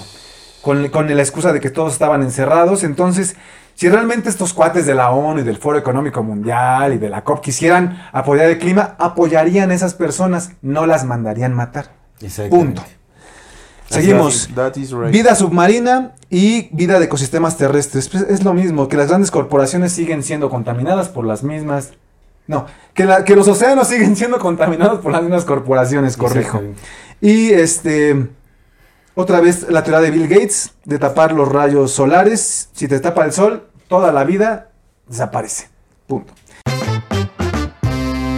Este es un mensaje para las personas que nos ven y nos escuchan. En la infinita brevedad del ser. Yo soy Aldo Acra Yo soy César Jordán. y este es un video para invitarte a que te unas al contenido exclusivo que tenemos preparado para ti. tendrás acceso a videos privados, Escenas detrás de cámara. cámaras y bloopers. Podrás ver los episodios Antes de ser publicados, recibirás regalos exclusivos por parte del equipo de Morfati y 145. y muchas sorpresas más. ¿Qué esperas? Únete al contenido exclusivo de Amor Y Fati. en la infinita verdad del ser. Hasta luego. Entonces, nos quedamos en el ya en el 16. Por fin, Por 16. fin vamos a cerrar con Vamos estos con el, puntos. con el 16, así como el 15, el 14, me el equivoqué. 13, el 12 y 11 convergían. con- se pueden ver como un solo punto. Va a ser un resumen de esos. Es igual el 16. Voy a empezar desde el inicio. Este, 16 y 17 igual convergen. Es paz, justicia e instituciones sólidas, el 16, y el 17 es alianzas para lograr los objetivos. Vamos con el 16. Paz, justicia e instituciones sólidas. Decadencia de las instituciones occidentales. Creo que se puede ver claramente con todo el adoctrinamiento que están procurando hacia con los niños para desviarlos sexualmente. Ya, se dijo, ni modo. Privatización de las naciones, estados-nación a estados-corporación, es decir, esa transformación de los estados-nación en los que se velaba por la seguridad social, por los derechos humanos, se convierten en estados-corporación en el que solamente importa el consumo y la mercantilización de la vida. El poder privado por sobre el poder público. Y aquí quiero enseñarles ahora sí este bonchezote de hojas. Ahora sí lo voy a leer completo. Mentira. Esto, esto es el contrato. Lo encuentran en la página oficial del gobierno de México. Es el contrato de Pfizer con México, firmado por el secretario de Salud, Salud. ¿Gato Gatel? Salud. Salud. Jorge Carlos Alcocer Varela. Ah, no Reitero y corrijo, salud. Este, bueno, estos contratos los encuentran en la página del gobierno de, de México. O sea, es, es decir, son documentos oficiales. Y quiero que observen algo. Quiero que nos digan si estos son instituciones sólidas. Vean la cantidad de censura que existe en estos contratos. La censura. No manches. Así es. Y hay más, ¿eh? Hay más, hay mucho, mucho más. También está esta página. Mira, sí, los, los puedes ir tomando para que no Sí, se sí, nos. Sí, sí, amigo. Para que no se nos este, Cuatro apenas. se acomode. Muchísimas gracias, César. Sí, amigo. No manches. Tenemos también esta. Pregunto, ¿esto es una institución sólida? ¿Esto es el poder privado por sobre el poder público? Definitivamente. ¿Ya contra También no se ve? Oh, tenemos esta. páginas completas. Tenemos esta, tenemos esta, tenemos esta, esta, esta. Y esta. Bueno, ya no voy a decir más, solamente las voy a mostrar. Para ¿De que vean las condiciones ¿De del contrato? Nadie escuchó, nadie. de los contratos que se están haciendo públicos. Por supuesto que los que el poder privado y el poder eh, público, ellos conocen el contenido del contrato, pero esto, si, si querían que las personas se aguijonearan con esos productos, deben de darle la información completa a las personas de qué es lo que su gobierno federal está adquiriendo. Esto es, esto es una clara prueba, un dato duro de que las instituciones públicas hoy en el siglo XXI están más que supeditadas al poder de las empresas privadas. Insisto, Úrsula von der Leyen compró dosis para vacun para aguijonear a la población. Ponle, por favor, señor productor, se me, se me escapó, disculpe. Para aguijonear a la población 10 veces. 10 veces con productos Uy. que no sirven. Y aquí están los contratos. La indignación de César, la indignación Estoy bien de César enchilado. A todo el mundo nos enoja, ma- a todo el mundo nos enoja esto. Malditos, malditos. sean. Bueno, y así, y ahí están los contratos. Están los de Moderna, están los de Pfizer, Ah, los AstraZeneca. mocos del coraje. Están, están los de. Si quieres, pásamelo para qué.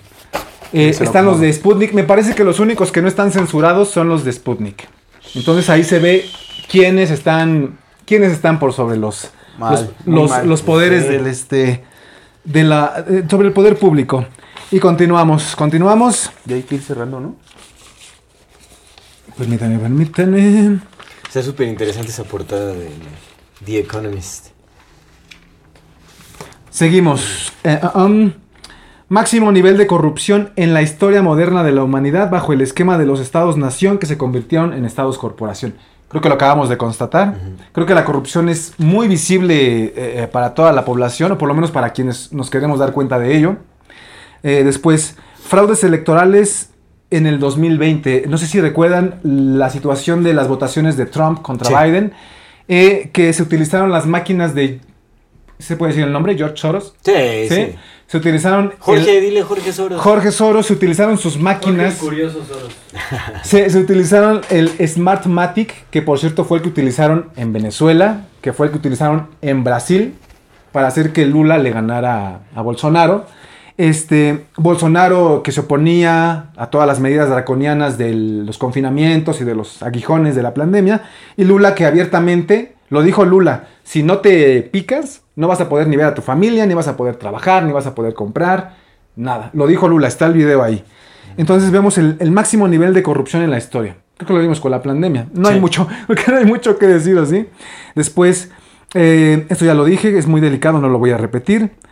Em, consejo, aquí hay otra cosa. Dice instituciones sólidas. Bueno, el Consejo de Seguridad de la ONU está presidido por Estados Unidos, Inglaterra, Rusia, China y Francia. Estos cinco países que son los encargados de velar por la seguridad mundial son los mayores productores de armas también y los mayores proveedores de armas en todo el mundo. Es decir, todos los grupos paramilitares, todos los grupos militares se nutren armamentísticamente del complejo militar industrial de cada uno de estos Del países Consejo de la ONU. del Consejo de la ONU, los que Claro. se encargan de velar por la paz. Y aquí también tenemos el, el dato duro, ¿eh? También le voy a pasar la imagen al, al señor productor. Permítanme buscarla. Está por acá. Ay, sí me enojé mucho. A los Está mocos se me aflojaron del bendito coraje. Esperen, esperen, esperen. esperen. Pero qué transparencia, ¿no? El- el- ¿Del moco? ¿no? De- Ah, del contrato. gacho, güey, gacho, gacho. Aquí está. Nacho. El Consejo de Seguridad de Naciones Unidas está presidido por los máximos productores de armas del planeta. Aquí está. Aquí está. ¿Qué más tenemos aquí? Bueno. Seguimos. 11 de septiembre de 2001 y el 11 de marzo de 2020, Torres Gemelas y inicio de, e inicio de la pandemia, significaron violaciones sistemáticas de los derechos humanos rumbo a estados totalitarios, con la excusa que ya conocemos, o con las excusas que ya conocemos, en la dinámica del traslado de la riqueza de Occidente hacia Oriente. Esa es mi hipótesis. Hay quienes no convergen con la misma, no importa. Lo importante es observar qué es lo No que está- importan, dice. ¿Qué es lo? Vale, No, no, no, no. Hay quienes no, ellos no importan. Esta es No, la no, razón. no, no, no dije eso. Lo, lo que dije es que aquí, este, cada quien puede tener su punto de vista. Es Aunque esté absolutamente. Aunque es absolutamente válido. Es Esa es mi- completamente válido estar mal. Es que no dije eso. Sigamos, sigamos. Yo respeto su derecho a estar incorrectos, pero No. no solo por estar equivocados dejan de ser humanos. No, no, no, que no se malinterprete. Cada quien tiene sus, sus inferencias, sus hipótesis, teorías. sean Y, este, incorrectos o no. Sean, sean correctas, sean incorrectas. Lo importante creo que es eh, siempre buscar. Bueno, lo que busco es tener datos duros. Los datos. Y punto. Este es bien importante, este es bien importante. Colin Powell. Busquen ahí en, en Google. Ah, ese compa el Colin Powell. Colin claro. Powell, que fue el asesor de seguridad nacional de Estados Unidos durante la era de Bush. El 5 de febrero de 2003, ahora sí aquí viene Saddam Hussein. El de las torres es Bin Laden, al que, el que sirvió como chivo expiatorio. pagado. Es un actor pagado. Está ligado con los Bush. Estaba, eh, tiene dinero en la CIA, o sea, fue formado por la CIA, por una agencia de inteligencia de un país ahí de Medio Oriente, que después vamos a mencionar en el exclusivo porque también es delicado el tema. Bueno, este cuate Colin Powell salió en la ONU, pueden buscar el video, las fotos ahí están, le ponen Colin Powell 5 de febrero de 2003, sale con unos frasquitos. Colin Powell en el Consejo de Seguridad de la ONU diciendo que en Irak ¿En qué año? 5 de febrero de 2003. Sale con unos frasquitos diciendo que en Irak, eh, diciendo que estas eran sus pruebas para demostrar que Irak tenía armas de destrucción masiva y armas biológicas. No más. Eh, fueron, la ONU le dio carta abierta a Estados Unidos para invadir Irak y después de un año, después de un año de que no encontraron arma de, de destrucción masiva ni biológica alguna, ya, ya fue la ONU a hacer su revisión. Esa revisión debe haberla, hecha la, debe haberla hecho la ONU antes de invadir un país y de causar un genocidio. Por supuesto. Y, y bueno, eso estaba ligado al feminismo, pero bueno, ya después lo, tocamos en otro programa. Eh, ¿Qué más? Mira, a mí me gustaría de, eh, hablar, bueno, mencionar una frase que dijo justamente el Kissinger a propósito del grupo Bilderberg en una reunión de 1992. Dice, hoy los americanos eh, estarían indignados si las tropas de la UN, de la, de la ONU, entraran en Los Ángeles para restaurar el orden. Mañana ellos estarán agradecidos. Eso es especialmente cierto si les decimos que hay una amenaza de afuera, ¿no? Una amenaza Sí. del exterior, Exterior. sea real o imaginaria, que amenaza nuestra propia existencia. It is then that'll- am- así será que toda la, gente del mundo eh, rogará a sus, a sus líderes mundiales para entregar, para salvarlos de este tipo de mal. Los derechos individuales serán eh, con, con gusto eh, abolidos para, la, para garantizar La que- seguridad. para garantizar que estén bien, eh, que estén bien, que estén, que estén protegidos y que haya un gobierno mundial. Henry Perfecto. Kissinger. Ahí está, ahí está. Henry Kissinger, fundador, uno de los fundadores del Club Bilderberg. del Bilderberg, sí. que son, es, es la, es la instancia que está más arriba, no es la cima, no es la cima de la pirámide, en la cima ni siquiera sabemos quiénes son estos cuates, pero es una instancia importante porque de ahí salen este, los que van a la ONU, los que van al Foro Económico Mundial, los que van a la COP. ajá. Carlos Slim, hay que decirlo, Carlos Slim Señorón. Carlitos. fue, es parte del Club Bilderberg, Pues de por hecho, ejemplo. de hecho, por ejemplo, se supone, ¿no? Que se especula que tiene mucho sentido es que ya ves que en el dólar está la pirámide, ¿no? Del nuevo Clorum. Por eso lo que decías es que no sabe el, el- el quién está en la punta, porque pues de hecho en la pirámide, pues la punta está separada de la pirámide, ¿no? Este es un mensaje para las personas que nos ven y nos escuchan. En la infinita brevedad del ser. Yo soy Aldo Acra Yo soy César Jordán. y este es un video para invitarte a que te unas al contenido exclusivo que tenemos preparado para ti. tendrás acceso a videos privados, Escenas detrás de cámara. cámaras y bloopers. Podrás ver los episodios Antes de ser publicados, recibirás regalos exclusivos por parte del equipo de Amor Fati y 145. y muchas sorpresas más. ¿Qué esperas? Únete al contenido exclusivo de Amor Y Fati. en la infinita verdad del ser. Hasta luego. Ah, Vamos, aquí también vamos, quiero vamos, hacer, quiero hacer énfasis en esto. Este, en el 2020 ya tanto los políticos como los medios masivos de comunicación, como las empresas transnacionales, como la empresa farmacéutica, como las institu- in- instituciones, instituciones eclesiásticas como el Papa, por ejemplo, todos salieron a defender las cuarentenas criminales de la Universidad Johns Hopkins y de la, univers- y de la Organización Mundial de la Salud. Sí. Entonces, hay quienes todavía creen en estas instituciones. Mi invitación, no les voy a decir que ya no crean, personalmente yo ya no creo en ninguno de estos cuates, eh, pero que indaguen para que ustedes eh, observen por sí mismos a quién le brindan su confianza. Punto. Por supuesto, Personalmente, el Papa hace poco se, re- se reunió con el líder de los chiitas, ¿no? Creo que fue Irán. Sí. Como para hablar de una unificación religiosa. uh, eso es importantísimo. Sí. Pero es para todo un Para programa. tu programa mi sí deberíamos de hablar de religión, como de Va. geopolítica Va, religiosa. Me gusta, me gusta eh, la idea después. O, o teología, bueno, ¿cómo sería? Pues, política teológica, eh, no sé, Metapolítica, puede ser. puede ser. Por ahí van, por ahí van. Este, ya mencionamos Me de narcotráfico. Si tú siempre estás. No, no, no tienes que, no tienes que mencionarlo, no tienes que mencionarlo. Tú siempre estás. Eh, el punto 17, vamos a este porque ya hablamos del narcotráfico. Y ¿Dó- con esa ¿Dónde lavan los narcos el dinero? En los bancos anglosajones. ¿Quiénes controlan el narcotráfico? El eje anglosajón sionista. Ya, lo dije. Lo dije. 17, alianzas para lograr objetivos. Eh, aquí le puse el accionar de la mafia de la ONU y de las mafias detrás de su gestión, organización y logística. Y aquí quiero presentarles esta portada de... Dios mío, ¿dónde quedó? Ah, tu portada, estaban chidas esas portadas, ¿eh? ¿Qué portada? Ahí Las tenía la portada que de un tenía traje. puestas aquí de Economist. de- de- ¿Cómo se llama? De The este- Economist. The Economist. No, no, no la dedico. Este libro, Ah. este libro, por favor, por Oh. favor, cuando puedan, Eric busquen y lean este libro. Fratini. Eric Fratini, Fratini. Ese vato no Fratini. escribió un libro también del, del, del Vaticano, ¿no?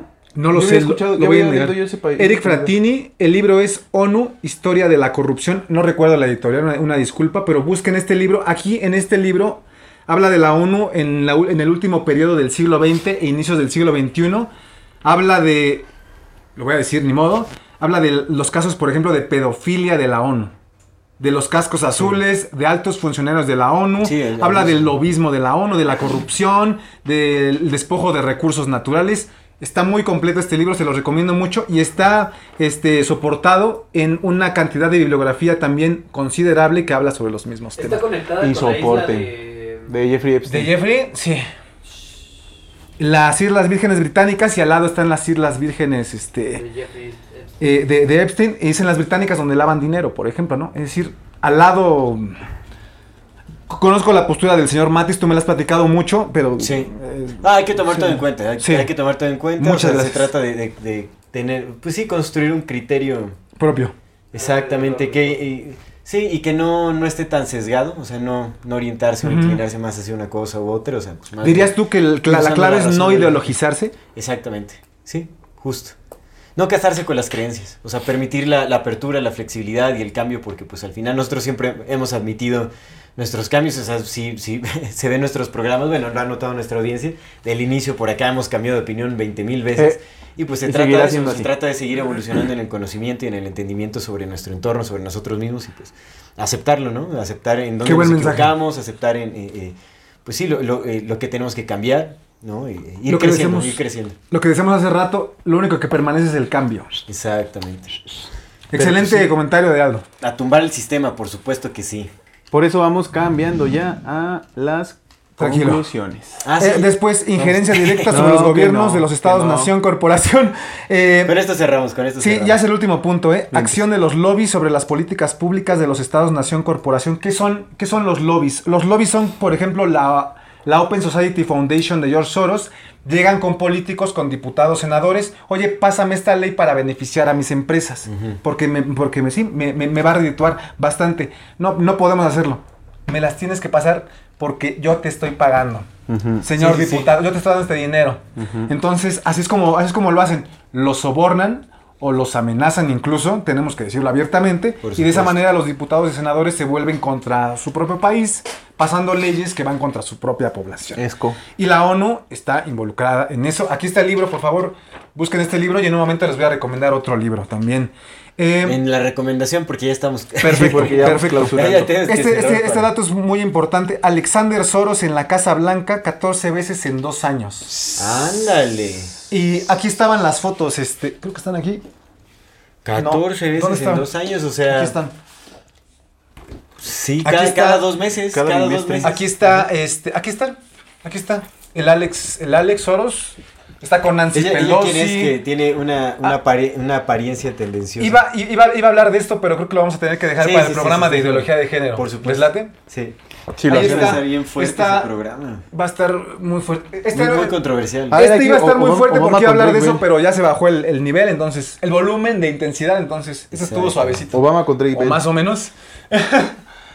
Miren, aquí está Alex Soros con Pedro Sánchez, presidente de España. Alex Soros con Nancy Pelosi, demócrata, para los que crean. Eh, Esto, esto va para los izquierdistas y, de- y derechistas.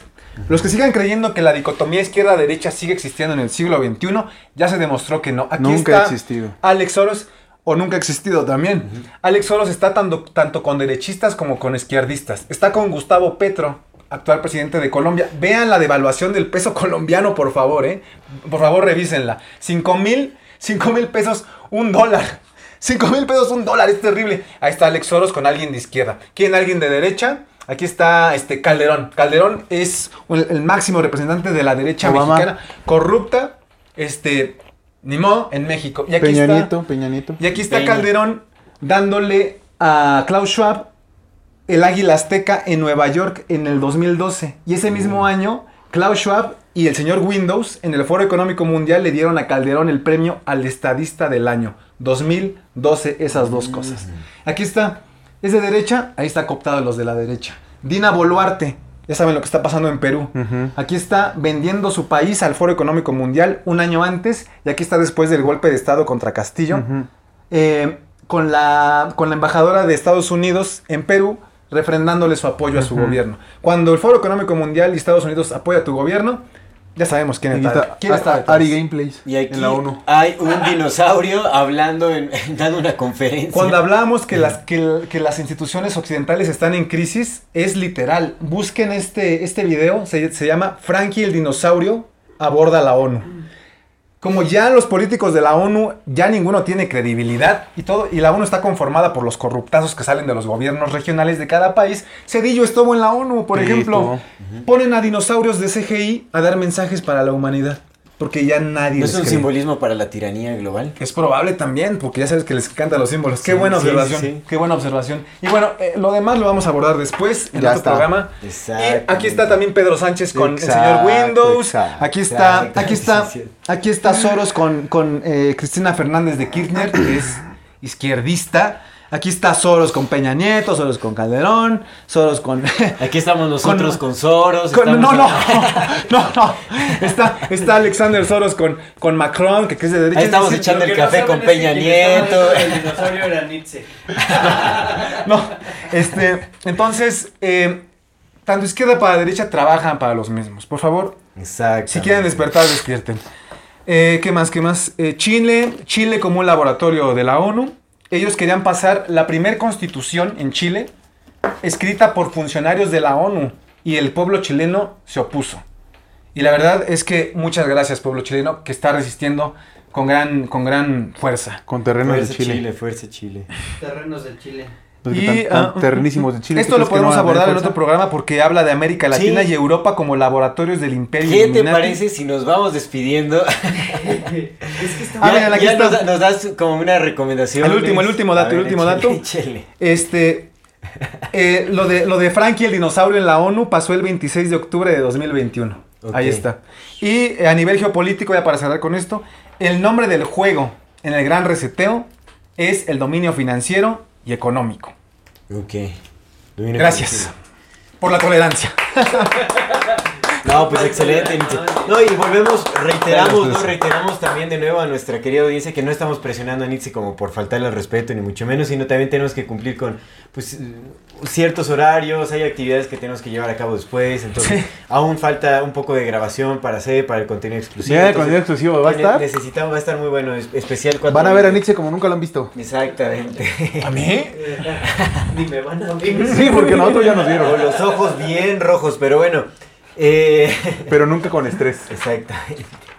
Pero entonces nos vamos despidiendo. Vamos, eh, vamos a pasar a nuestra sección de Algo interesante. Algo interesante. Mira, lo voy a presentar aquí porque ya le hablé del, de- del grupo Bildenberg, Gracias. pero me gustaría mencionar algo, ¿no? El grupo Bildenberg es como una, eh, pues algo parecido, digamos, a la web. No, no, no voy a, no voy a eh, profundizar en eso, pero también es un grupo donde se reúnen cada año los maestros mandamases. Todavía está más alto que el, el Foro Económico Mundial, porque hay mandamases, mandamases.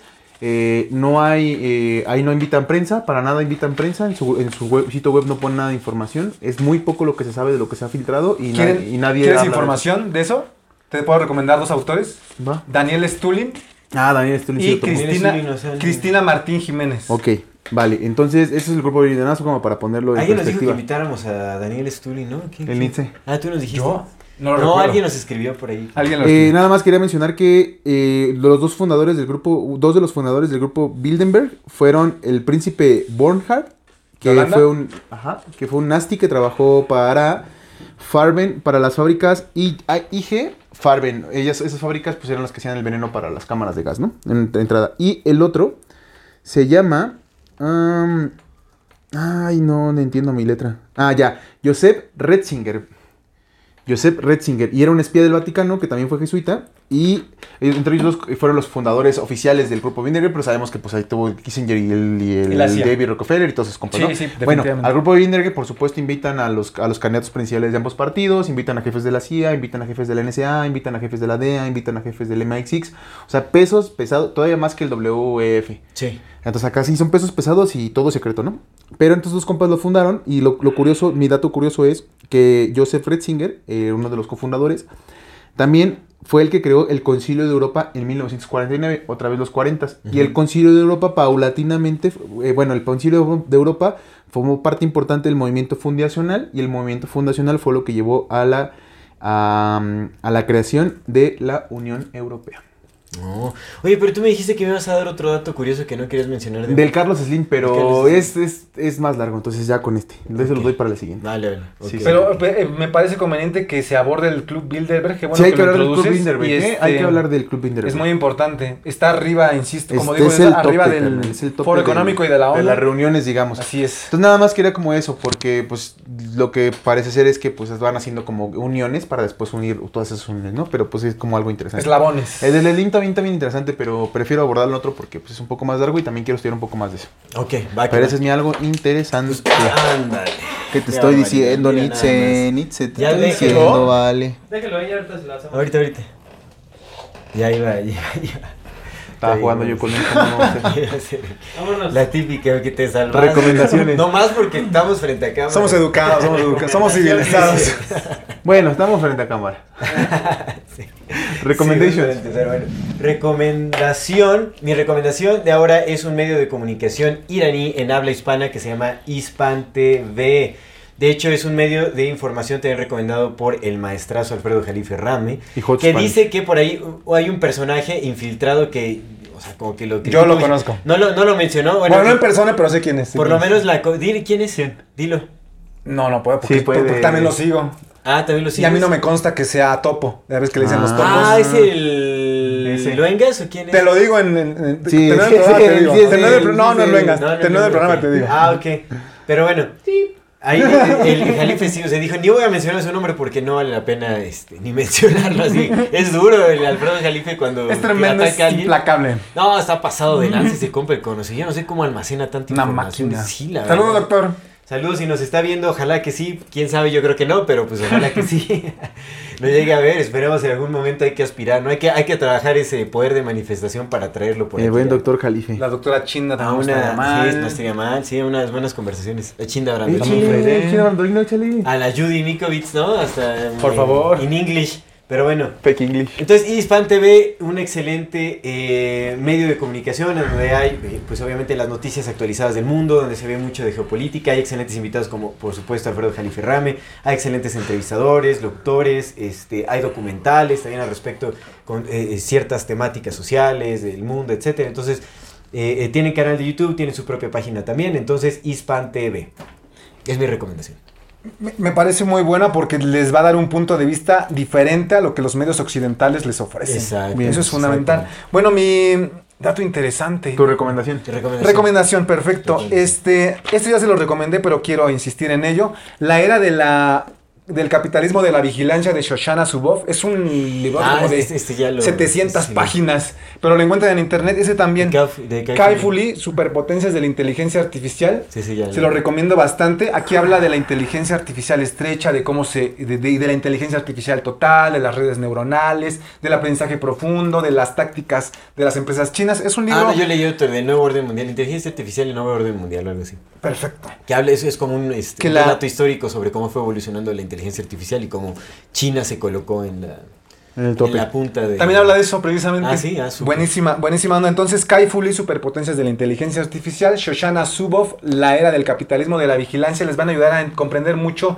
eh, esos conceptos de tecnocracia y de control social digital. Y estos dos libros también.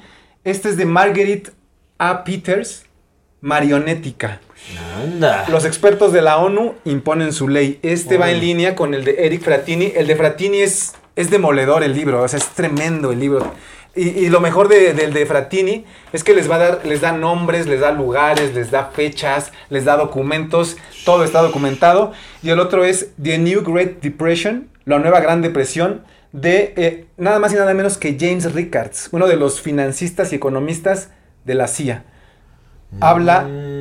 Explícitamente de la decadencia del dólar, eh, precisamente ut- utilizando al COVID-19 como un catalizador, una eh, excusa o un acelerador de procesos rumbo a la caída del imperio estadounidense y el ascenso de las antiguas ¿Ves cómo sí potencias. funcionó? ¿Ves cómo sí funcionó el- la planificación de la pandemia? O sea, todo el, el plan... Nunca dije que no. Pues dijiste que era una batalla... A ver, ya se pelearon en el nosotros. siguiente Ah, ah, programa, bueno, porque bueno, no, ya bueno. no podemos. Ahí Bueno, bueno, bueno. Esa batalla... No, no, no. eh, lo que estoy diciendo es que fue una batalla ganada porque no nos lograron imponer el pase sanitario ni nos lograron imponer la CBDC. Feliz despertar humanidad. Ahorita, ahorita. Ellos siguen, ellos siguen luchando por eso, también nosotros tenemos que seguir resistiendo. Es decir, ellos querían que la pandemia se terminara en 2024 o 2027, ya con todo, con datos biométricos, con CBDCs y con pase sanitario ya incorporado. Vale. Esa era su, su pretensión. Ya, ya, ya. Con la implementación de, Sí, de sea, muy específicas y de nueva Exactamente. documentación. de Exactamente.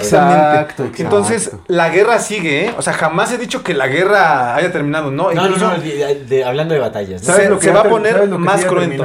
El este programa. programa, bendito sea Dios. se me fue muy rápido. Sí, Ya nada más mi, no, Ah, mi recomendación quiero- final. Nada dale, dale. Eh, Sí, sí, es un, ya saben que yo recomiendo música Los ahorita. saludos. He estado, he estado eh, escuchando mucho electropop francés y quiero recomendar a un DJ, productor y cantante que se llama Casey Lambist.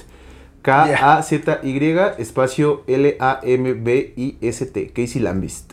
Es muy, muy, muy... Electropop francés. Electropop francés. Y pues con Ah, eso damos... alternative. Por eso, con eso damos por terminado este bendito programa. Una vez más les recordamos que no apresuramos a Nietzsche, pero teníamos que No, concluir. sí, sí ya. la apresuramos, pero no Sí, malintencionadamente. no, no malintencionado. Tú lo sabes, ¿no? Sí, Sí, sí, lo no. sé. Además, creo que em, no sé si ha cometido un una ¿cómo se dice? una em, impertinencia al empezar Sí, al pretender empezar al, prete- al pretender empezar desde el comienzo pues que tenía aquí un Un rush de datos de información. un rush de datos duros no se los pude dar hoy o me da tiempo Imagínate, no, no. no da tiempo no. verdad No, ya no. entonces se los doy en el siguiente episodio En el ¿Les- siguiente les episodio parece bien va- ¿Les parece bien Va- Vamos a hacer como esa sección. Sí, No, bueno, sí, sí, ya nos porque Hay que organizamos. hacer el rinconcito de Nietzsche. El, el rincón de Nietzsche. Sí, sí. Va- vamos a ver qué sucede, pero este, este rush de datos duros que tenía preparado se los, se los eh, expongo en el siguiente episodio. Tenemos vida, tenemos eh, Tiempo. ganas de, tenemos tiempo, entonces que vamos, existe, a, entonces vamos a hacerlo. Muchas, Este, muchas gracias a todas las personas, amigo. Muchísimas César, gracias de nuevo. Aldo. Muchas, muchas gracias Muchas, por muchas venir. Este es gracias. tu programa, este es tu Sabes que eres más Gracias. que bienvenido, pues te, te- te estaremos invitando muy a menudo, ya lo sabes, hay que planificar cuál será el siguiente tema. También déjenos en los comentarios qué tema les gustaría que abordáramos con el buen Nietzsche.